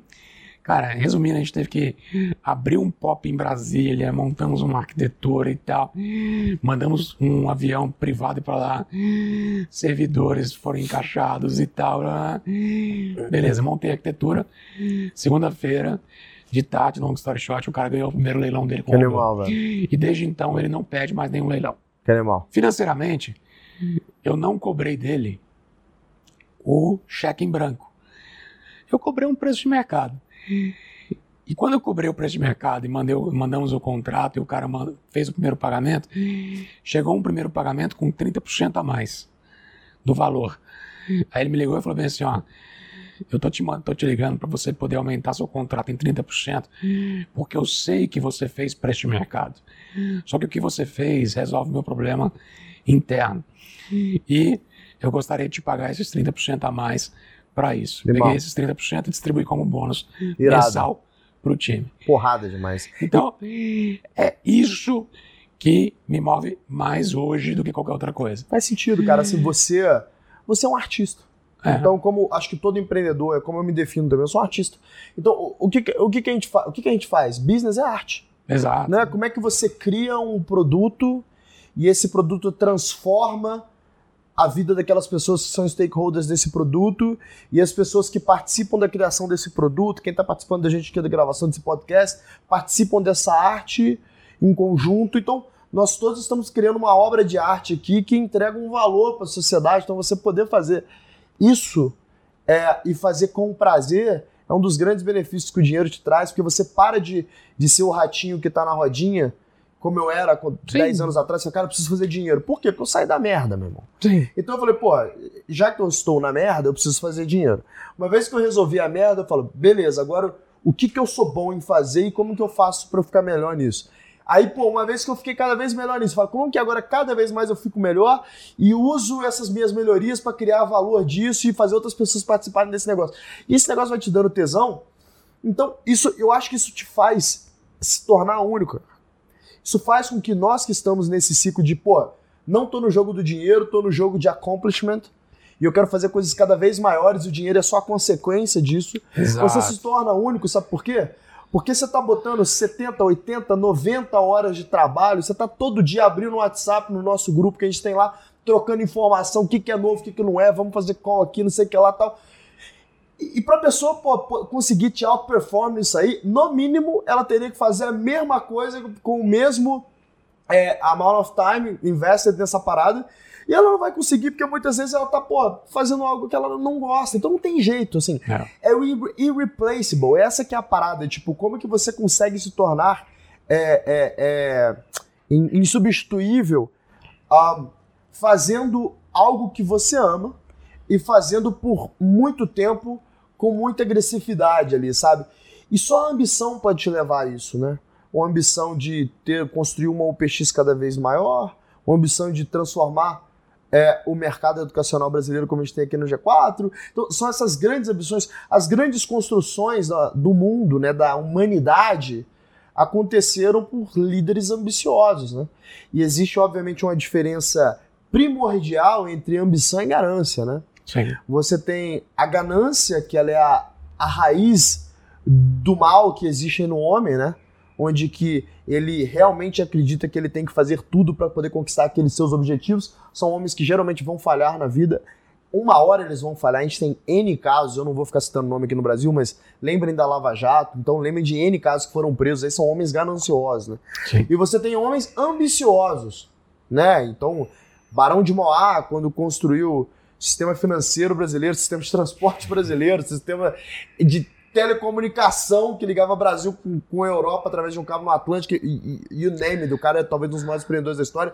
Quando você constrói o PX, quando eu construo os táxis, Simbu, quando eu construo o G4, nós temos ambição de construir algo cada vez maior, de a, a, a achievement que, puta, eu não conseguiria fazer sem essa galera, então tem outra galera que tem a ambição de fazer parte disso aqui, e isso entrega é. valor para a sociedade. E, né? e, e, não somente agora, Thales, é, ser regional. Você pode, com, a, com, com acesso à informação que nós temos hoje, com as possibilidades que nós temos hoje, por que não global? Yep, definitely. Assim, Entendeu? Se a gente estava falando disso aqui antes das câmeras, né? Então, a gente teve lá o início da internet, que você fez parte dele, o Web One, que você tinha um pequeno grupo de pessoas que tinha condições de é, postar conteúdos, então essa pessoa tinha que saber coding para poder colocar um website para rodar ali e postar Nós montávamos as plataformas. É, é. Nós criávamos a internet. Você, é, você, você é. fez parte dessa geração Exato. que é que é, enable que, que as pessoas é, conseguissem criar ali conteúdo e botar esse negócio ali. As pessoas muito selecionadas, um pequeno grupo de pessoas, Sim. conseguissem fazer parte disso, né? Então você tinha, sei lá, 0,1% das pessoas que criavam conteúdo Mas é e, isso mesmo. e aquilo lá. Ah, hoje em dia com a Web 2, né? Então com a criação do Web 2, com as plataformas, com blog, hoje em dia com social media, então com qualquer pessoa, 100% das pessoas que estão na internet são criadoras de conteúdo. Por quê? Porque eu simplesmente boto, posto um Twitter, né, um tweet ali, ou eu posto, crio um stories, tal, estou criando conteúdo, então eu faço parte disso. E a gente está vivendo é, o que eu tenho a certeza absoluta ser a maior transformação no tecido social da história dos últimos 100 anos que a gente está vivendo agora com Web3, onde eu acho que vai mudar desde a relação de trabalho, a relação de comunicação, a, a relação com dinheiro, a relação com bens, está tudo te, sendo profunda, profundamente transformado agora com o Web3, que é uma derivada da, da blockchain. Né? Então, puta, com, com, com, com a blockchain possibilitou, então, que as pessoas comecem a, a, a criar contratos inteligentes, que eles chamam de smart contracts, onde, por exemplo, você acabou de falar de um exemplo que esse banco de investimento te deu uma puta missão para você cumprir até segunda-feira. Eu poderia, por exemplo, fazer isso através de um smart contract, falando que eu vou te pagar um determinado amount de Ethereum para você cumprir isso até essa determinada data, e eu crio esse código, esse software que ele se de forma autônoma se auto-executa caso eu consiga cumprir esses parâmetros que foram colocados ali na execução desse software e automaticamente você é pago. Então, imagine a aplicação disso para o mercado de trabalho, porque, por exemplo, você poderia ter assumido. Basicamente, a gente está falando de comprar uma option, né? Uhum. Então, você comprou essa option onde você está betting yourself, que você consegue é, cumprir esse, esse contrato. Então, ele não está te pagando em advance. Eu tô falando, não, você acredita em você, acredita. Então, beleza, mano, assume essa sacola aí. Se você cumprir mesmo, você recebe o dinheiro. Mas eu posso, por exemplo, assumir essa sacola e, cara, ir pra uma. Eu tenho uma DAO aqui com mil developers de cybersecurity picudos da Rússia. Falo, galera, eu pago tanto para vocês fazerem isso que você tá espremendo os caras em 50 pulsa e você simplesmente intermediou isso, né? Isso, isso transforma profundamente o tecido social, isso transforma profundamente a, a forma como as pessoas se relacionam em trabalho. Eu acho que, que, cara, quando a gente olhar daqui a 20 anos pro que a gente está vivendo hoje, a gente vai falar: caramba, esses caras viviam na idade da pedra, cara. É. Literalmente, sabe? É, eu acho que algumas. CLT, essas loucuras. Eu, eu, eu acredito com algumas coisas importantes. Por exemplo, a Nvidia é uma das empresas que eu acredito bastante. Ela tem cada vez mais. É, vou, vou, explicar o porquê NVIDIA e vou correlacionar com blockchain, uhum. NFT e metaverso, uhum. por exemplo. Ela tem cada vez mais trabalhado no processamento de imagens em placas ultra é, disruptivas uhum. e capazes Graças ah, a ela existe a indústria de games, né? Basicamente isso. Mas existe o que a gente, né, é, existe ali o 3D. Então, uh, uh, o Facebook com óculos, por exemplo, você consegue colocar aquilo ali. Eu acho que tudo está se transformando. E sim, uh, o blockchain ele vai ser a, a, rede utilizada, é uma rede descentralizada de dados, não controlada por corporação alguma. Controlada por ninguém ela, é, ela, é, ela, é, ela é descentralizada e ninguém consegue também hackeá-la. É impossível. É impossível. Por causa das, da forma com que ela constrói os blocos e as confirmações que ela faz. Você acha que você consegue explicar para a galera, da forma que você explicaria para uma criança de 5 anos, como é que funciona a blockchain? Gastaria alguma gastaria alguma algum certo tempo, mas não, tipo assim, eu, eu, ah, eu, por exemplo, se eu fosse explicar para uma criança de 5 anos, eu, eu, é? muito minimizando isso, eu falava, cara, você tem um conjunto de computadores ali, de pessoas que têm suas máquinas que são, cara, de forma autônoma, remunerada por essa proof of work, por essa prova de trabalho, que basicamente é realizar cálculos matemáticos. Sim. E esses cálculos matemáticos constroem um bloco que ele se acopla nessa cadeia de blocos, nessa blockchain, que aí é retornada com o resultado para aquela máquina que originou o pedido dessa proof of Mas tem que ter a confirmação work, né? também. É. Mais ou menos isso. Ou seja, basicamente é o seguinte, mano, faz uma parada para alguém e aí usa a tua máquina para fazer essa parada para alguém aí. E aí você ganha um, um dinheirinho por fazer essa parada aí. Mas não adianta só você fazer, se você mexer nessa parada, ou se um, um continente é, inteiro derrubar você, essa rede, porque entrega, você tem máquinas descentralizadas no mundo inteiro fazendo. Mais, né? Exato. Quanto mais processamento você despeja, mais remunerado você é. É, é, é. E, e, e por ser o, o descentralizado, isso que eu acho que é legal, por exemplo, é. digamos que, sei lá, mano, um ditador assume a Europa e aí nego derruba todos os computadores é, que estão, pô, na blockchain na Europa. Foda-se, tem na Ásia. Acho que o maior, o maior medo, Latina, o maior medo dos governos é a moeda única. É óbvio, isso acaba é. com a função do Banco Central, né? Exato, então você não tem mais controle do dinheiro. Na verdade, já não tem mais. Já não tem há muito tempo, né? Dinheiro é lastreado em quê? É, exato. É, não, o dinheiro, dinheiro é lastreado ainda em quê? Em ouro, né? Ah, é sim. Mas... Cada dólar tá lastreado em ouro? Não, aí, aí, aí, os Estados Unidos criou aquela técnica do petróleo e tal. Uau. Então tem, tem, tem, um pouco de técnicas que os americanos fizeram. É. que eu também não acredito. Ainda mais essa impressora de, de, de, de, dinheiro que fizeram. Ah. Mas voltando, Thales, eu acho que a NVIDIA. Eu acho que ainda não está no momento ainda. Eu acho que vai ter uma evolução ainda muito grande. Mas eu acredito que para o futuro, para algumas coisas, a gente vai utilizar sim o que está sendo criado. Então, eu posso ir numa pizzaria no metaverso, tá? Qualquer um desses metaversos que tem por aí posso pedir uma pizza uhum, uhum. e a pizza de fato chegar em casa. É isso.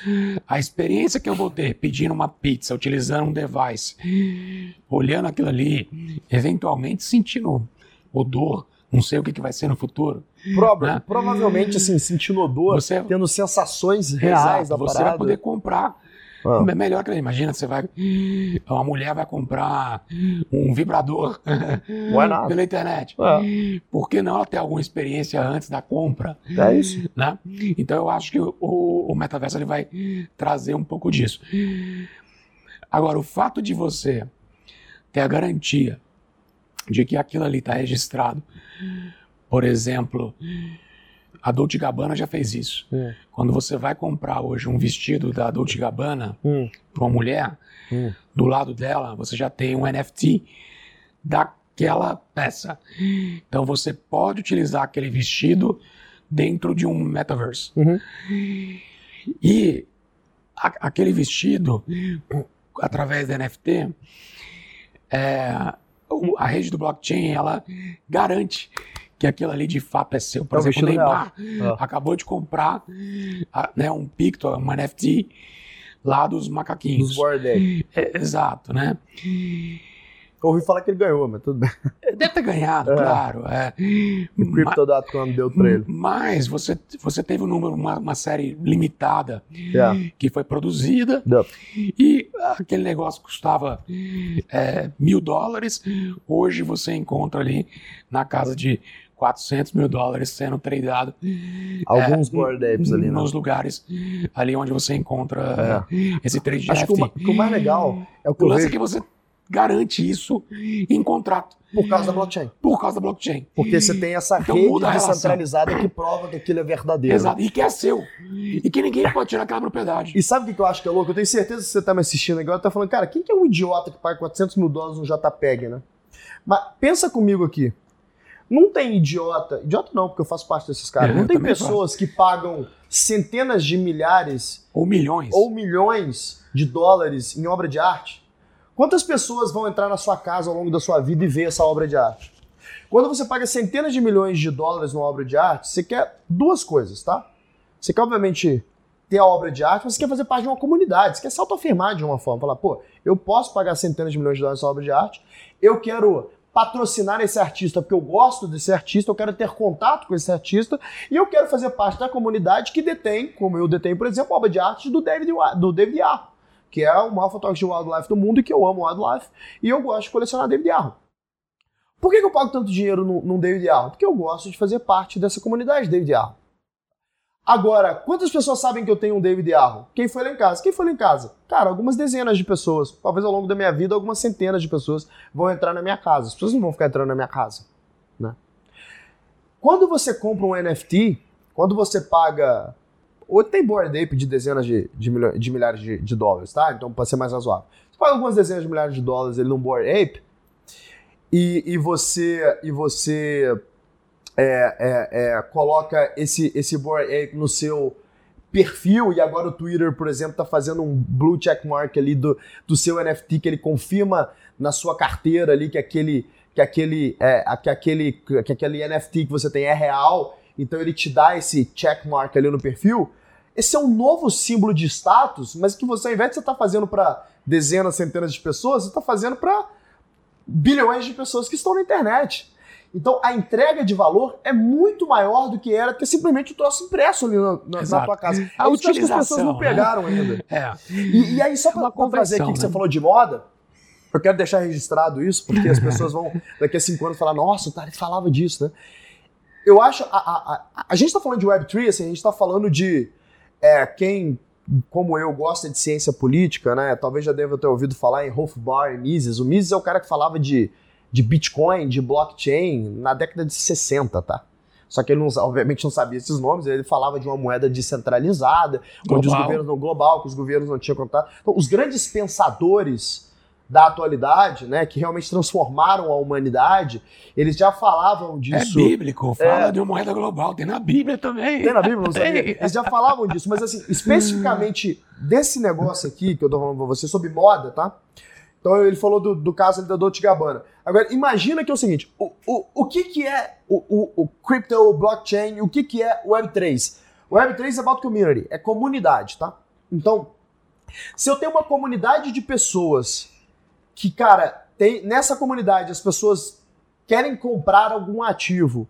E aí tem pessoas de fora dessa comunidade que fala, pô, eu quero muito entrar nessa comunidade. E para entrar nessa comunidade, eu tenho que comprar um NFT, por exemplo, e eu tenho muito mais demanda do que oferta desse NFT. Adam Smith básico, mais demanda do que oferta, meu preço vai subindo. Então imagina que daqui a pouco, eu acho que vai dar um clique na vida das pessoas que trabalham com moda aí, das blogueiras de moda principalmente, que elas vão falar assim, cara, é, ao invés de eu simplesmente fazer minha marca e pô, vender minha marca ali no meu Instagram, eu vou criar um NFT de uma coleção nova, onde você não só vai on a propriedade digital daquela peça que você está comprando para usar nos metaverses aí que vão que estão surgindo aos montes, mas você ao ter essa NFT você vai ter um acesso àquele aquele é, aquela como aquela aquela aquela nova coleção e outros lançamentos que vão acontecer exclusivos para aqueles que são donos dessa NFT.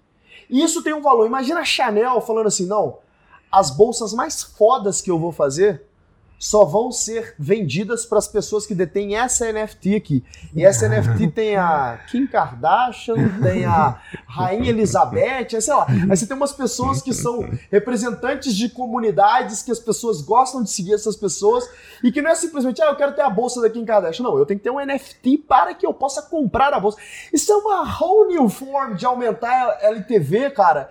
E, Cara, e boost community e, deixa, tipo... Deixa eu te dar um exemplo. E, tipo, isso tá é. freaking my mind, assim, eu tô, é. tipo, tô, deixa, tô virado então, nesse então, momento, então, eu tô há mais de 20 horas então, estudando. Então deixa eu te dar mais um ponto para você poder estudar. Só esse tema agora, é. específico de DAOs, assim, que eu tô virei essa noite estudando DAO, tô com essa porra muito, muito clara então, na minha então cabeça. Então eu vou te dar um tema ah. para você poder estudar. Ah. O cara que fundou, por sinal, o Napster, que a gente que, que inclusive foi um dos co-founders do Facebook. Co-founder não, ele foi o cara que ajudou ali. É, tal, nada Ajudou, mas. ajudou, mas barra não ajudou. Ele está como co-founder lá na página do Facebook. Ah. É, é, que é, que é o é, Shin, né? Esqueci o sobrenome dele. É, esse cara fez um negócio, cara, que vai transformar o modo como as pessoas acessam a internet. O que negócio que é esse? Eu não tô sabendo. Então, é, ele criou um, um hardware, um device que ele triangula com outro device numa determinada região e por blockchain uh, quem está com aquele device ligado nesse estágio do projeto ele, por você manter ligado aquilo ali na tomada, ele é, gera crédito na moeda que ele criou, a moeda dele, dentro do blockchain. Que animal, brother. Calma. Então, por exemplo, eu tenho aqui no prédio do G4 uma antena ligada. Essa antena ela se comunica com outra antena ali do vizinho que está uhum, ligado uhum, no outro uhum. prédio, que se comunica com outro. Rede descentralizada de internet. Exato, isso está sendo construído. Cara, isso é huge. E esse cara é muito huge. E, e, esse, e esse dispositivo ele está conectado também na sua internet, na sua casa. É. O é. que, que acontece? Quando uma antena ela se conecta em outra, aqui, essa antena mãe gerou um filho, essa antena mãe recebe créditos por validar a posição daquela antena e gera aquilo ali em, em cripto para esse cara. Esse cripto já está sendo tradeado é, dentro é, dessas corretoras de cripto como um todo. Então você pode transformar isso em cash. Essas antenas hoje, por exemplo, aqui em São Paulo, já está totalmente populado. Que animal. Não né? tem mais espaço em São Paulo para isso. Miami, Nova York, Los Angeles, Taiwan, estou falando do worldwide. Elas geram nessa, nessa fase do projeto em torno de 20 dólares por dia para só o cara deixar ela ligada na tomada. Irado. Então tem uma galera ganhando dinheiro uhum. só em deixando o device ligado com a antena para fora para poder fazer parte da triangulação. Que animal, cara. Qual que é a fase 2 do projeto? É fazer com que esses caras se falem. Então ele está montando uma rede de telecom descentralizada, sem dono, que vai permitir com que pessoas e empresas se falem através dessa rede, além de sejam através dos seus dispositivos como smartphones, computadores é, ou IoT, é, é como se fosse uma mega internet totalmente descentralizada e remunerada. Que loucura, cara. De uma forma com que igual a gente já vê com que os bancos, mesmo, vou, vou falar uma coisa um pouco pesada que vai chatear alguns, eu não enxergo o Nubank como algo disruptivo, tá? N não enxergo mesmo, acho que é uma bolha e realmente esses caras só mudaram ali um pouco a forma de atender o, o cliente e tal, mas vai haver a moeda global e vai haver, o, o, as criptos elas vão ao longo dos anos mostrar que você não vai precisar mais de um cartão de crédito como do Nubank, é, como no Bradesco, como no Itaú. E da mesma, da mesma forma que eu entendo que essas grandes instituições financeiras elas vão se dissipar, assim como uma corretora de ação que eu acho que vai começar a tradear em cima de blockchain, É, as telecoms também, elas vão perder o sentido. Tomara. Né? Porque é o pior o serviço que existe no mundo é de telecom. E isso, e são todos, por exemplo, aqui no Brasil você tem pouquíssimas que fornecem esse tipo de conectividade é, no nosso país. O Estado regula ali, acaba criando é. uma política de Exato. os amigos do rei que têm acesso então, ali. Então não tem competição, né, cara? Os caras entregam um serviço de merda pra você e cobra caro. É Exato. Então, da mesma forma que existe a rede descentralizada. Financeira, utilizando a base de blockchain, Thales, já existe. Rede descentralizada tá? de comunicação. De comunicação. Sabe o que eu acho e que tá é... um going, cara. O é. negócio tá aí, já é. tá funcionando. O que eu acho que é a loucura dessa parada, tipo assim, pra um cara, de novo, para quem gosta de ciência política, leia um cara chamado Hofbar, que ele é um cara que fala sobre anarcocapitalismo, né? Uhum. Então, tipo assim, ah, se eu fosse definir o meu mundo ideal, epopeico, seria um mundo anarcocapitalista, onde você tem a ausência do Estado, Sim. onde através dos acordos, dos contratos sociais, a gente se organiza aqui e tá tudo certo. Isso sempre foi epopeico, como é outras coisas, como é socialismo, tá? é sempre epopeico, né? Então Sim. é difícil você ver um sistema desse. Socialismo não, porque você vê só dá pra Venezuela, né? Miséria, gente comendo gato na rua, então, mas, Isso. sei lá, pelo menos o anarcocapitalismo, isso é, é um negócio epopeico. Você, cara, cara, como é que eu vou ter uma ausência completa de Estado? É a primeira vez na minha, na minha vida que eu vejo algo que eu falo, caralho, tudo que eu li de Hofbar é realizável com Web3, é. com blockchain. É. Tipo, cara, eu, é acho que, eu acho que os nossos filhos, talvez os nossos netos, eles vão ter condição de criar uma Seasteading, sabe, da é. vida, e, e, cara, e fazer um, uma nação anarcocapitalista real, assim, porque, por exemplo, se você fala de Web3 e aí você fala de rede descentralizada de comunicação, com DeFi mais redes descentralizadas de comunicação, eu já consigo fazer uma nação virtual anarcapitalista. Já, cara, eu acho que você falou tudo. Eu acho que para o futuro não vamos ter mais países. A gente vai ter o solo, que é a Terra, é. e você vai ter grupos que se identificam. É isso. E eles vão. Que serão as DAOs. Que serão as DAOs, tipo, exato. Ao invés de eu ter um hum. governo que, cara, é um bando de gente incompetente, pendurada. Bandido. Roubando dinheiro via impostos da população uhum. e impondo seus projetos pessoais, eu vou ter gente comitada que pagou para estar ali de alguma forma e ganha dinheiro também para estar ali, que tem que ter um proof of work para receber esses smart contracts das call options que eles estão comprando ali. Exato. E, cara, e que tá todo mundo alinhado, que é a base da gestão libertária que eu sempre falei, né? Que é a base da blockchain. Exato. Desde que você tenha uma prova do trabalho que você está executando, que você entregue valor para aquele grupo, né? Você recebe por esse valor. Você não entregou valor, você não recebe.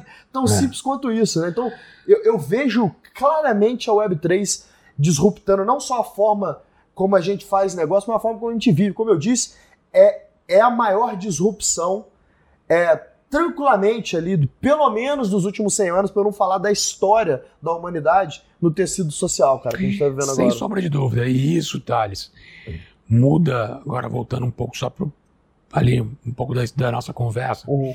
para completar ali um pouco do o ciclo né do timeline uhum. da minha empresa isso muda como a gente vai lidar com cibersegurança Não. também definitivamente né? por exemplo eu acho que o meu business ele é, os meus produtos ele vai ter, eles terão que ser todos reinventados definitivamente como eu, eu venho reinventando uh, não, não, porque eu quero vender ou algo do gênero, é porque eu gosto de fazer parte do game, então claro, eu quero pô. me reinventar, né, enquanto eu também eu estiver vivo. É, se reinventar faz parte da, da, nossa história. E isso aconteceu em 2005, quando nós sofremos um grande ataque na, na UPX que colocou o nosso negócio em risco. E aí eu peguei todo aquele knowledge que eu tinha técnico e desenvolvi uma proteção para nossa infraestrutura.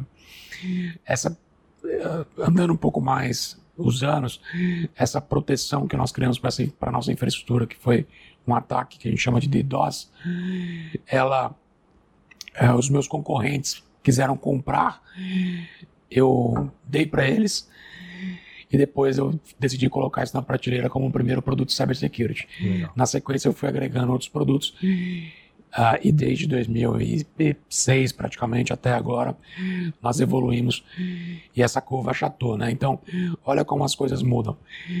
O streaming que eu vendia, hoje você pode montar uma rádio na internet com um serviço do YouTube gratuito, uhum, uhum. eu estaria quebrado. Uhum. A parte cybersecurity, ela tem 192 capítulos. Nós atendemos três capítulos apenas, e vamos entrar agora na área de educação porque educação faz parte de cybersecurity, uhum. ou seja, educar o funcionário a não abrir um e-mail da foto do artista preferido dela pelado.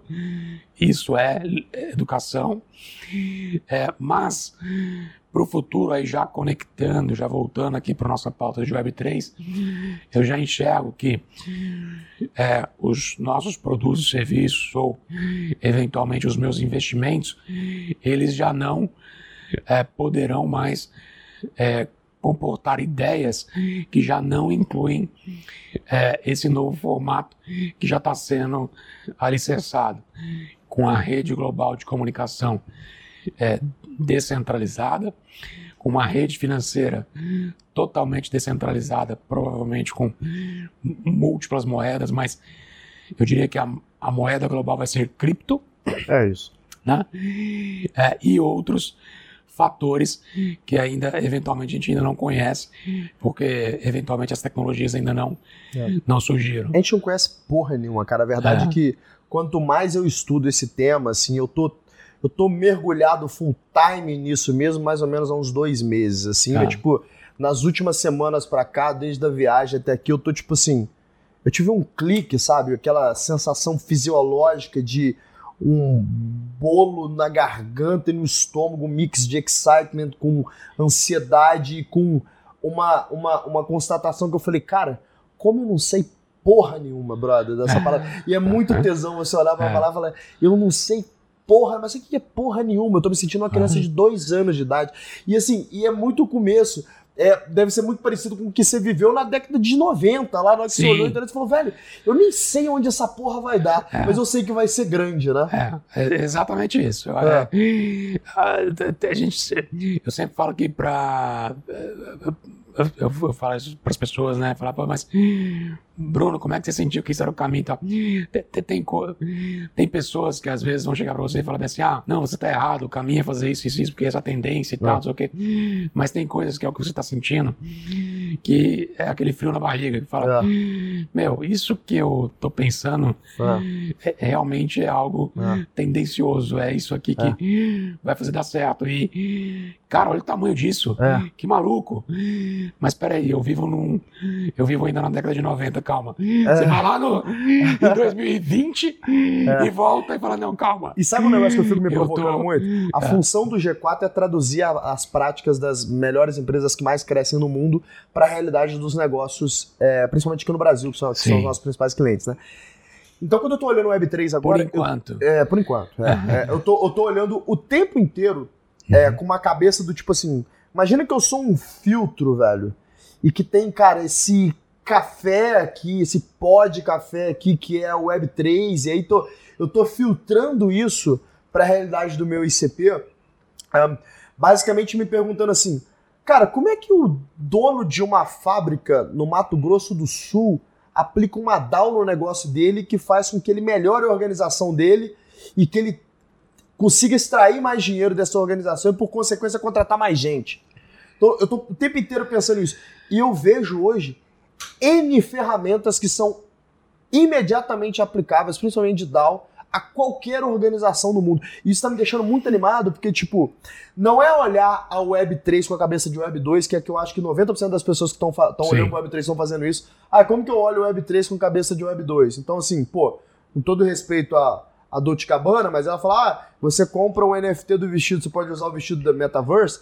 Para mim, cara, é você tá basicamente olhando o Web3 com cabeça de Web 2. Ah, eu quero deixar o cara usar uma roupinha. Não, não, Quando você eu, olha com cabeça de Web 3, é minha opinião, eu, tá? Eu, acho que não. Quando você olha com cabeça de Web 3, que... você fala, pô, deixa eu fazer essa pessoa fazer parte de uma comunidade, ela tem uma exclusividade de fazer parte dessa não, comunidade. Mas eu acho que é uma transição. Eu acho que é uma transição das marcas, é uma transição das empresas. Ah, como tudo, como passou do Web 2 também. Exato. Primeiro veio o blog, depois é... veio o, o, o, o, Twitter, o Twitter, aí veio o Facebook, Orkut, é, é normal esse processo de evolução, acho que a gente vai passar por isso lá, mas o que eu sempre fico me cobrando é, cara, como é que eu saio da melhoria incremental como é que eu saio de, de, de 0 para 1 um, ao invés de ir para 1 um, para 100, sabe? Eu não quero fazer melhoria incremental nas é. paradas, eu quero fazer parte das melhorias disruptivas, aí, sabe? Thales, eu vou fazer uma pausa para você poder fazer uma reflexão. Esse tipo de conversa que a gente está tendo aqui é, é uma conversa com pessoas que pesquisam, que estudam, que buscam informação, que estão conectadas, que entendem como as coisas estão funcionando hoje para onde elas estão indo. Uhum. Mas essa, o que essas marcas estão fazendo é basicamente o seguinte: existe também um cenário do hoje. Yep. Vou te dar um exemplo. No, no Brasil, apenas é, pós-pandemia, né, 1,8% da população brasileira ganha mais do que 15 mil reais por mês.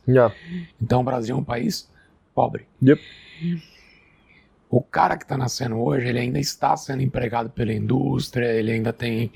Se você for, se eu for muito no interior do Brasil, eu fui para Goiânia, por exemplo, agora e passei, fui pedalar, passei em umas cidades pequenas, fui para Nerópolis, Anápolis e tal. É, minha família mora nessas cidades. Exato. Viva essa realidade. É, Carangola. É, né? Carangola.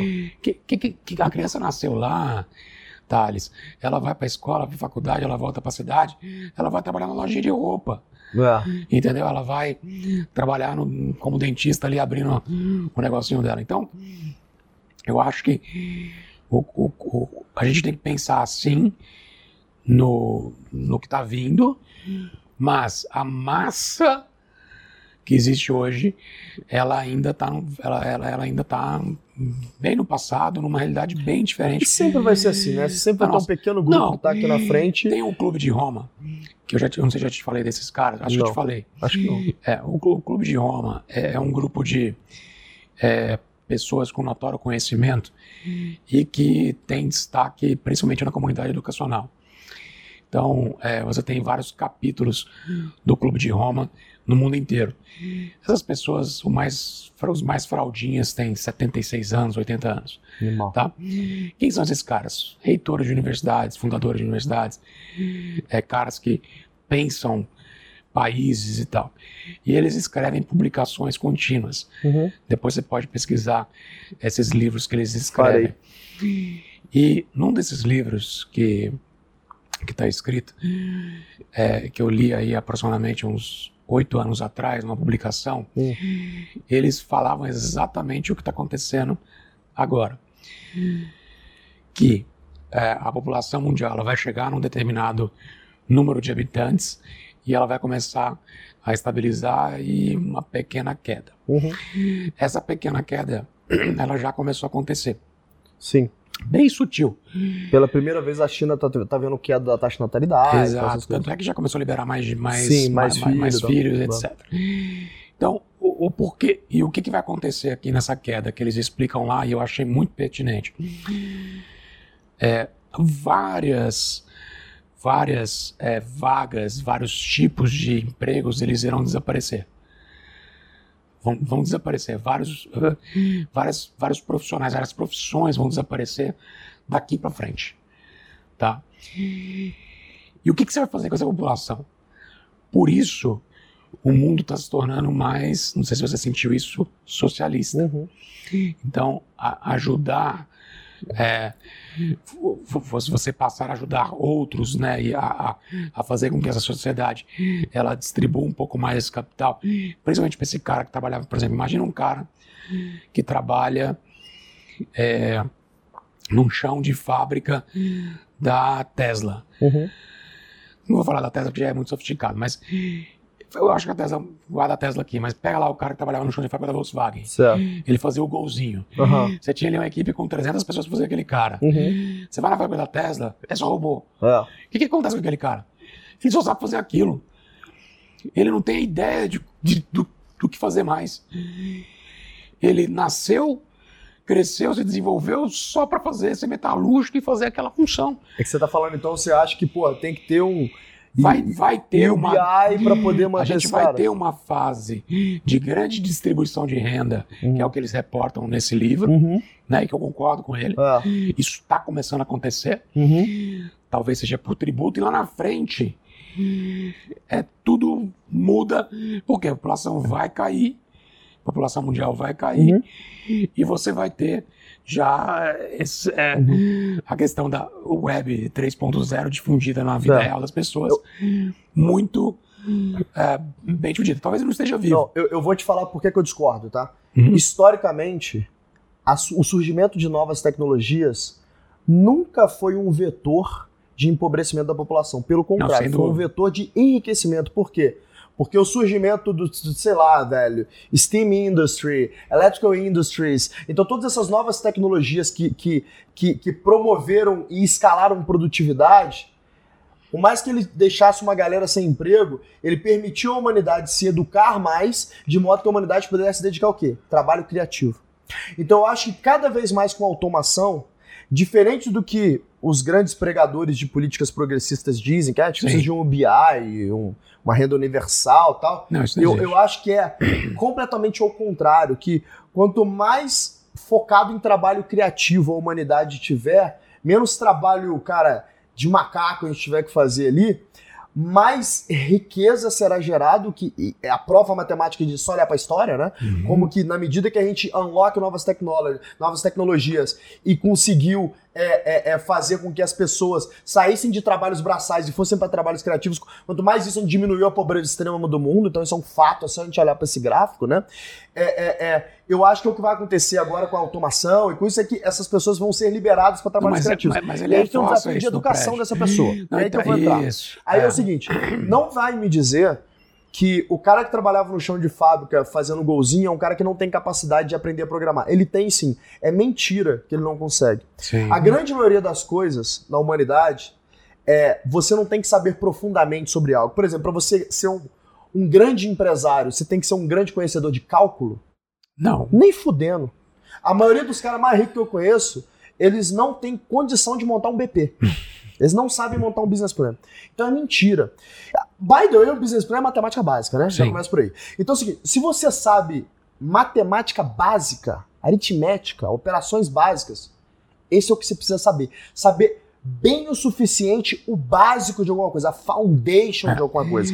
Você desenvolve seus próprios métodos quando você sabe muito bem a foundation daquele, daquele negócio básico. Então eu diria que é o uhum. seguinte: a gente tem um desafio agora como humanidade que é como que eu educo essa camada social desfavorecida de modo que eles tenham condição de, na minha visão, aprender duas coisas, são as únicas duas coisas que realmente importam na humanidade: matemática e. É, de hard skill, né? Matemática e programação. Soft skill tem N outras coisas, mas matemática e programação. Se eu ensino matemática e programação de fato para as pessoas. É. Eu estou preparando a humanidade para o próximo passo deixa, deixa eu só te trazer para uma mentalidade. Então, continuando o que eles falam, né? Isso é a visão deles, né? Não é minha opinião. Sim. Para deixar isso claro. É, eu concordo com você que é educação, mas o que eles falam é que esse momento de essa população que está viva e que vai morrer, ou seja, estão ficando os velhos, uhum, uhum, uhum. eles ainda não tiveram acesso ao é, que nós temos acesso hoje. Então, quem é que está tendo acesso? Os filhos deles. Então, essa pequena transição, esse pequeno gap, ele vai existir tá? Esse cara, Thales, realmente é muito difícil dele aprender programação, é muito difícil é, dele aprender. aprender programação, mas basic math. Tudo bem, Thales, mas é, é difícil para o cara poder aprender. É o que eles citam lá. E, de certa forma, até concordo com eles, mas é. o filho dele não. não. O filho dele já tem acesso a celular, acesso ao iPad, e aí eu entro, eu concordo com você, e é o que está escrito ali. Também nessa publicação, que a, a pessoa, para poder ela ser um advogado, ela precisa saber programação. Por quê? Porque o que vai determinar o nível de é, cobertura de um contrato que está sendo desenvolvido é o quanto de programação ele consegue jogar num AI que vai desenvolver aquele contrato de maneira automatizada. Não, mais do que isso, cara. O cara, como é, é que, ele, como é que ele fundamenta uma DAO com é. base é. na legislação brasileira? Exato. Se eu estivesse na escola de direito agora, eu estaria literalmente cagando para as coisas antigas que o direito societário está ensinando. Claro. E eu me preocuparia agora, como é que eu adapto isso à nova realidade de smart contracts, por exemplo? É, como é que eu faço isso become legal, sabe? Exato. É. Ah, então, ah. então ele, ele só traz esse ponto, Thales, de não, não é renda universal, não existe nada disso. Uhum. É só um gap social que esses caras da década de que, que, que, nasceram ali em 60, 70, que eles vão ficar velhos agora, uhum. Para entrar na cabeça deles a, a própria matemática e a programação é muito complexo. Mas isso vai ser rápido, vai ser um negócio bem. Ah, não, que, não, que eles sim, citam eu tô que vai ser. De, eu tô falando do cara de é. meia idade, ali de 30 e poucos, você fala, pô, esse cara não tem condição de aprender mais. Óbvio que tem, isso é mentira. Não, isso é mentira. Qualquer um pode aprender a, qualquer a, coisa desde, gera, que, sabe os, desde que saiba os fundamentos. Thales, a geração, acho que a partir da década de 80 para frente, yeah. obrigatoriamente tem capacidade sim é, de aprender programação. É questão de, cara, tem gente que vai é. mais fácil, tem gente que vai é, é de forma. Porra, eu, eu sei é, programar? Não, mas eu entendo o básico de código para não ficar perdido nesse assunto. Eu só não preciso saber programar especificamente. Se eu soubesse, seria melhor, tá? Mas se você entender como funciona a lógica da parada, isso, é te permite a navegar. Isso, entendeu? inclusive, é um Me ajudou a ser um cara de produto, por exemplo, um criar produto. Que entendeu? Muita gente me pergunta até no meu Instagram, e, ah. enfim, e tudo mais. É, ah, Bruno, mas eu tô aqui na faculdade e tal, o que que eu e aí, o que, que você me recomenda? Eu falei, cara, a primeira coisa que você tem que fazer é programar. Hoje, ali, hoje a linguagem do momento é Python. Não, cada hora é um prêmio. A, a, a tua época foi COBOL, cada hora um C, não, foi C++. Então, é, há cinco anos atrás era Ruby on Rails. Não sei se você lembra disso. Lembro. Você sabe que uma vez o eu conversei... Facebook é PHP. É, eu conversei com, com um moleque, que é um dos caras mais geniais que eu conheço, brasileiro, Gabriel formado em Harvard e tal, programador, formou em ciência da computação em Harvard. E ele falou assim, cara, o que eu não gosto da escola brasileira é que ela fica te ensinando linguagem. Aqui nos Estados Unidos o cara te ensina a pensar código. Você aprende qualquer merda. Então, Qual é isso que, programa? Ele falou, é programa que, que você quiser, só me dá uma semana que eu aprendo. Exato. Então, assim, assim, a base ah. é essa. Então, hoje, se você quer, se você aprende Python, beleza, mas fique em mente que amanhã o Python vai morrer é. e vai entrar uma nova linguagem é. que alguém vai inventar. É. Mas se você tiver o mesmo mindset, você consegue pegar rapidinho aquela nova linguagem. Então vai ficar é. fácil para você poder fazer uma transição. É isso. É, então, com a base de programação, Thales, sim, aí eu concordo com você que a gente vai ter uma transição é, bem rápida. Eu, eu, acho que a gente vai ter um leapfrog, assim, ah. tipo, gigante. A gente vai ter um grande salto é, da humanidade gigante em curto período de tempo, cara. E eu me lembro que há uns 15 anos atrás, se eu não me engano, talvez um pouco mais, eu vi um documentário do Ray Kurzweil, que é um dos fundadores Sim. da Singularity, né? Chama The Transcendental Man. É um baita documentário, vocês deveriam assistir isso. E quando eu vi aquele documentário ali, foi um momento que eu tive aquele momento ahá na vida, sabe? Eu falei, caralho, brother. Então é isso, né? Que ele fala sobre. Ele é um futurista que ele é conhecido por conseguir prever futuro, muito entre aspas, tá? Como é que ele prevê o futuro? Ele fala assim, cara, com o surgimento da blockchain, Provavelmente daqui a pouco vai ser possível, por exemplo, fazer o smart contract. E fazendo o smart contract, provavelmente vão criar organizações onde o sistema de gestão vai ser um software. Então você não depende de gestores para ter uma gestão. Então o cara ele consegue fazer essas conexões com Sim. base nas tecnologias que surgem, né? E ele prova ali nessa tese dele, quando ele fala desse documentário, que na, na medida que a humanidade vai unlock novas tecnologias, é, ela vai unlock essas novas tecnologias e ela vai evoluindo cada vez mais rápido. E ele vai exacerbando esse raciocínio até chegar na singularidade, que seria o, o completo é, a junção entre o homem e a máquina, quando. E, cara, sei lá, o Neuralink já possibilita isso, né? Eu já consigo é, é, movimentar gadgets eletrônicos com a força do meu pensamento. Então imagina que, cara, talvez em 5 anos, 10 no máximo, a gente vai poder acessar o Google pela minha cabeça, assim. então, então o, o conhecimento ele deixa de ser decorar coisas, que é o que é a fundação da educação, que eu nem vou chamar de moderna, vou chamar de, de passada, né? Que é essa educação que a gente tem hoje, super ultrapassada, que foi criada para desenvolver pessoas para trabalhar 9 a 5 na indústria, com herança da Revolução Industrial, que até hoje o G4 é uma das primeiras empresas que está mudando isso, edtechs que estão mudando esse, questionando esse formato e mudando esse formato agora de ensino. É, e eu acho que a gente vai passar por uma, por uma, por uma mutação tão grande, tão grande no sistema educacional, porque eu não preciso decorar mais coisas, eu preciso saber o que fazer com isso, porque a informação ela tá global, está no Google, acesso isso na minha cabeça com um chip que está na minha cabeça, ou whatever isso vai ser, uh, que a gente vai possibilitar com que a sociedade ela se desenvolva muito mais rápido, né? Então a gente vai criar uma, uma nova geração, um, um novo tecido social, onde as pessoas vão poder cada vez mais se dedicar a trabalhos criativos e criar valor para essa sociedade que vai, cara, resolver problemas que hoje a gente não tem condição de resolver. Sei lá, se a gente fosse falar, por exemplo, sobre o problema do ambiental, tá? Eu acho que os que os environmentalists, assim, essa galera que tá super ligada, né, a, pô, levantar a bandeira do ambiental, eles estão super certos, eles identificaram o problema da maneira correta. É um problema que tem que ser tratado. Eles só não identificaram a solução correta, porque a solução para eles é o seguinte: fala para 3 bilhões de pessoas que estão na pobreza entre China e Índia só, que essas pessoas vão ter que continuar pobres. Elas vão falar, vai se fuder, eu não vou continuar pobre. Não, Por quê? Porque é da essência do ser humano querer melhorar as suas próximas gerações, é cuidar da sua prole. Sim. Eles não vão continuar na pobreza. E o que os environmentalistas hoje falam é, não, galera, a gente não pode crescer, a gente tem que travar o crescimento do mundo porque isso está destruindo o planeta. Cara, você está certo, isso é um problema, mas a solução não está aí.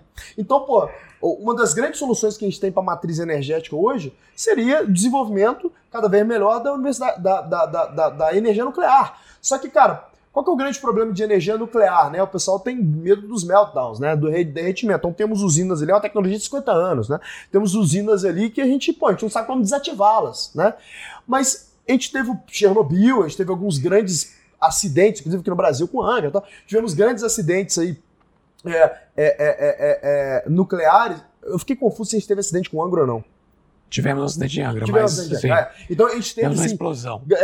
acidentes aí nucleares, então o que fez com que a humanidade falasse, opa, segure a, a, a, energia o, nuclear. É, a energia nuclear é a mais limpa que, que existe e a única que vai permitir, de fato, que a, a, a humanidade consiga desenvolver. O que a gente precisa de energia para se desenvolver? E, pô, eu concordo que não é através de energia fóssil, tanto que já estamos super avançados em outros tipos de fontes energéticas. Agora, não é porque deu um acidente que eu vou parar de desenvolver essa matriz claro, energética. Imagina se o primeiro acidente que tivesse acontecido com, sei lá, cara, com energia a vapor, o pessoal, opa, vamos parar com energia a vapor, vamos desenvolver isso. Avião. É, exatamente. a primeira queda do avião, opa, vamos não, parar de parar, mexer com o avião, vamos parar. Não pode ser assim, né? Então, assim, eu acho que as pessoas elas, elas identificam o problema certo. Por exemplo, o problema não é desigualdade, nunca foi sobre desigualdade. Cara, você é muito mais rico do que eu, e, eu não vejo problema nenhum nisso, né? O, problema não é a desigualdade aqui, a gente tem uma desigualdade gigante entre um e o outro. Agora, é, é, o problema está na pobreza extrema. Isso é um grande um problema, concordamos. A fome, a, problema, a pobreza extrema. A pobreza é um Esse problema. cara não tem acesso a nada. Isso é um problema. Isso, isso a é. gente tem que resolver. Agora, eu não é resolvo isso penalizando pega. aqueles que conquistaram com o seu esforço, não, entendeu? Não, não tem nada não, a ver não, não é destruindo a fundação que trouxe o mundo aonde ele está que eu vou Não. resolver esse problema. Então as pessoas elas apontam o problema certo, elas só trazem a solução preguiçosa, a solução Sim. errada. E eu acho que a humanidade ela vai conseguir é, é, é, nesse modelo descentralizado tirando os incentivos, entregando os incentivos corretos, tirando os detratores, e eu acho que políticos, burocratas são por natureza, detratores do desenvolvimento humano, porque eles não têm nenhum interesse na humanidade se tornar é, mais desenvolvida e quanto mais se tornar independente, porque eles precisam disso para cumprir seus projetos pessoais, para poder enriquecer as pessoas que estão ao seu redor. É, quando a gente parar de depender desses crápulas, eu acho que a gente vai ter condição de realmente resolver esses grandes problemas que a gente discute, sabe? Sem dúvida, Thales. Eu acho que o, a extrema pobreza é é aquele gap que, que até foi reportado lá, lá por esse pessoal do Clube de Roma, né? Uhum. Cara, é aquela pessoa que realmente o cara ele está vivo e andando somente em busca de comida. É. Ele não tem a chance de é, ir fazer um curso de matemática. É, a, gente, ou... a, gente, tem que tirar esse cara da espiral de pobreza. Exato. Porque esse cara não é útil para a sociedade. E esse número e, é e ele precisa ser útil para a sociedade para que, porque a gente depende um dos outros, né? Uhum. E, e, eu gosto de Web3 é, por causa disso, porque assim, a Web3, assim, no, no, no na, na Revolução Industrial, a gente começou a criar uma casta de pessoas privilegiadas ali, os diretores, que eles estão running esse software de gestão garantindo que os protocolos serão bem executados, né? Basicamente é isso que os diretores fazem. E hoje com, com, com o Web3, com blockchain e com, a, e com as organizações autônomas, eu não preciso mais disso, né? Eu tenho, cara, um software running itself ali. Então, então a gente muda essa lógica onde todo mundo pode participar da criação daquela organização e participar do output também através dos smart contracts recebendo é por isso. E por que, que eu estou dizendo isso? Né? Porque a gente, a gente sai daquela lógica onde eu tenho um pequeno grupo de pessoas que ganha muito e todos os outros ali só trabalham para esse pequeno grupo de pessoas ganharem muito. E eu entro numa lógica de colaboração, de novo, que é a essência da humanidade. Né? Eu caçava um animal, trazia para sua tribo, você tinha um fogo ali, que você descobriu como fazer fogo, eu falo, pô, eu tenho animal, você tem um fogo. Ah, seu animal que todo mundo come. Vamos Cara, juntar. isso é Web3. É. Assim, isso é a essência da Web3. É. Isso é a essência é, da blockchain. É. Sabe? A gente junta os nossos esforços, a gente colabora e pô, É o tá mundo de certo, permuta. Sabe? É o mundo de permuta que é como sempre deveria ter sido, sabe? Então, tipo, eu, eu tô, porra, super excited, velho, porque é. a gente tá vivendo e e eu acho que tá uns três horas que a gente estava é. falando aqui já. O papo é muito é. bom. Eu sabia que é. esse papo ia ser é. incrível para vocês. Assim, eu e o Bruno, a gente tem essas resenhas é. quase que sempre. Eu falei, pô, acho que faz todo sentido entregar um pouco dessas resenhas pra galera. É, foi uma resenha bem bacana que eu pude é, encaixar um pouquinho da minha história. Exato. Que era o que eu tava prometendo para todo é, mundo. É, porque no final do dia é isso que eu quero mostrar pros e... caras. Eu quero mostrar que é o seguinte, pô, tem exemplos como você, como eu, como outras pessoas que a galera sai, não é, não é que sai do zero, sai do menos 100 e consegue construir coisas gigantes e principalmente ser do bem. Sim. Que é isso que eu prego muito. Eu acho que essa nova geração de empresários que eu, você fazemos parte, é, são empresários que eles buscam, obviamente, é, preencher os seus desejos, mas eles buscam preencher com ética. Né? Eles buscam preencher gerando valor para a sociedade. Então a gente não faz parte mais daquela geração antiga que ela fazia dinheiro por dinheiro. A gente faz parte dessa nova geração que faz missões e, por consequência, é remunerado por, por isso. Né? E, eu, e eu acho que é super legal ter cada vez mais exemplos mostrando assim, cara, você pode sim ser uma pessoa do bem, você pode construir grandes coisas, você deve se manter curioso, você deve se manter faminto, por mais que você tenha conseguido tudo que você queria comer na vida, você Sem deve dúvida. se manter faminto e principalmente é, trazer pra galera um pouco da mentalidade de um cara como você que eu admiro muito. Obrigado Não. por ter vindo aqui, irmão. Imagina, eu agradeço.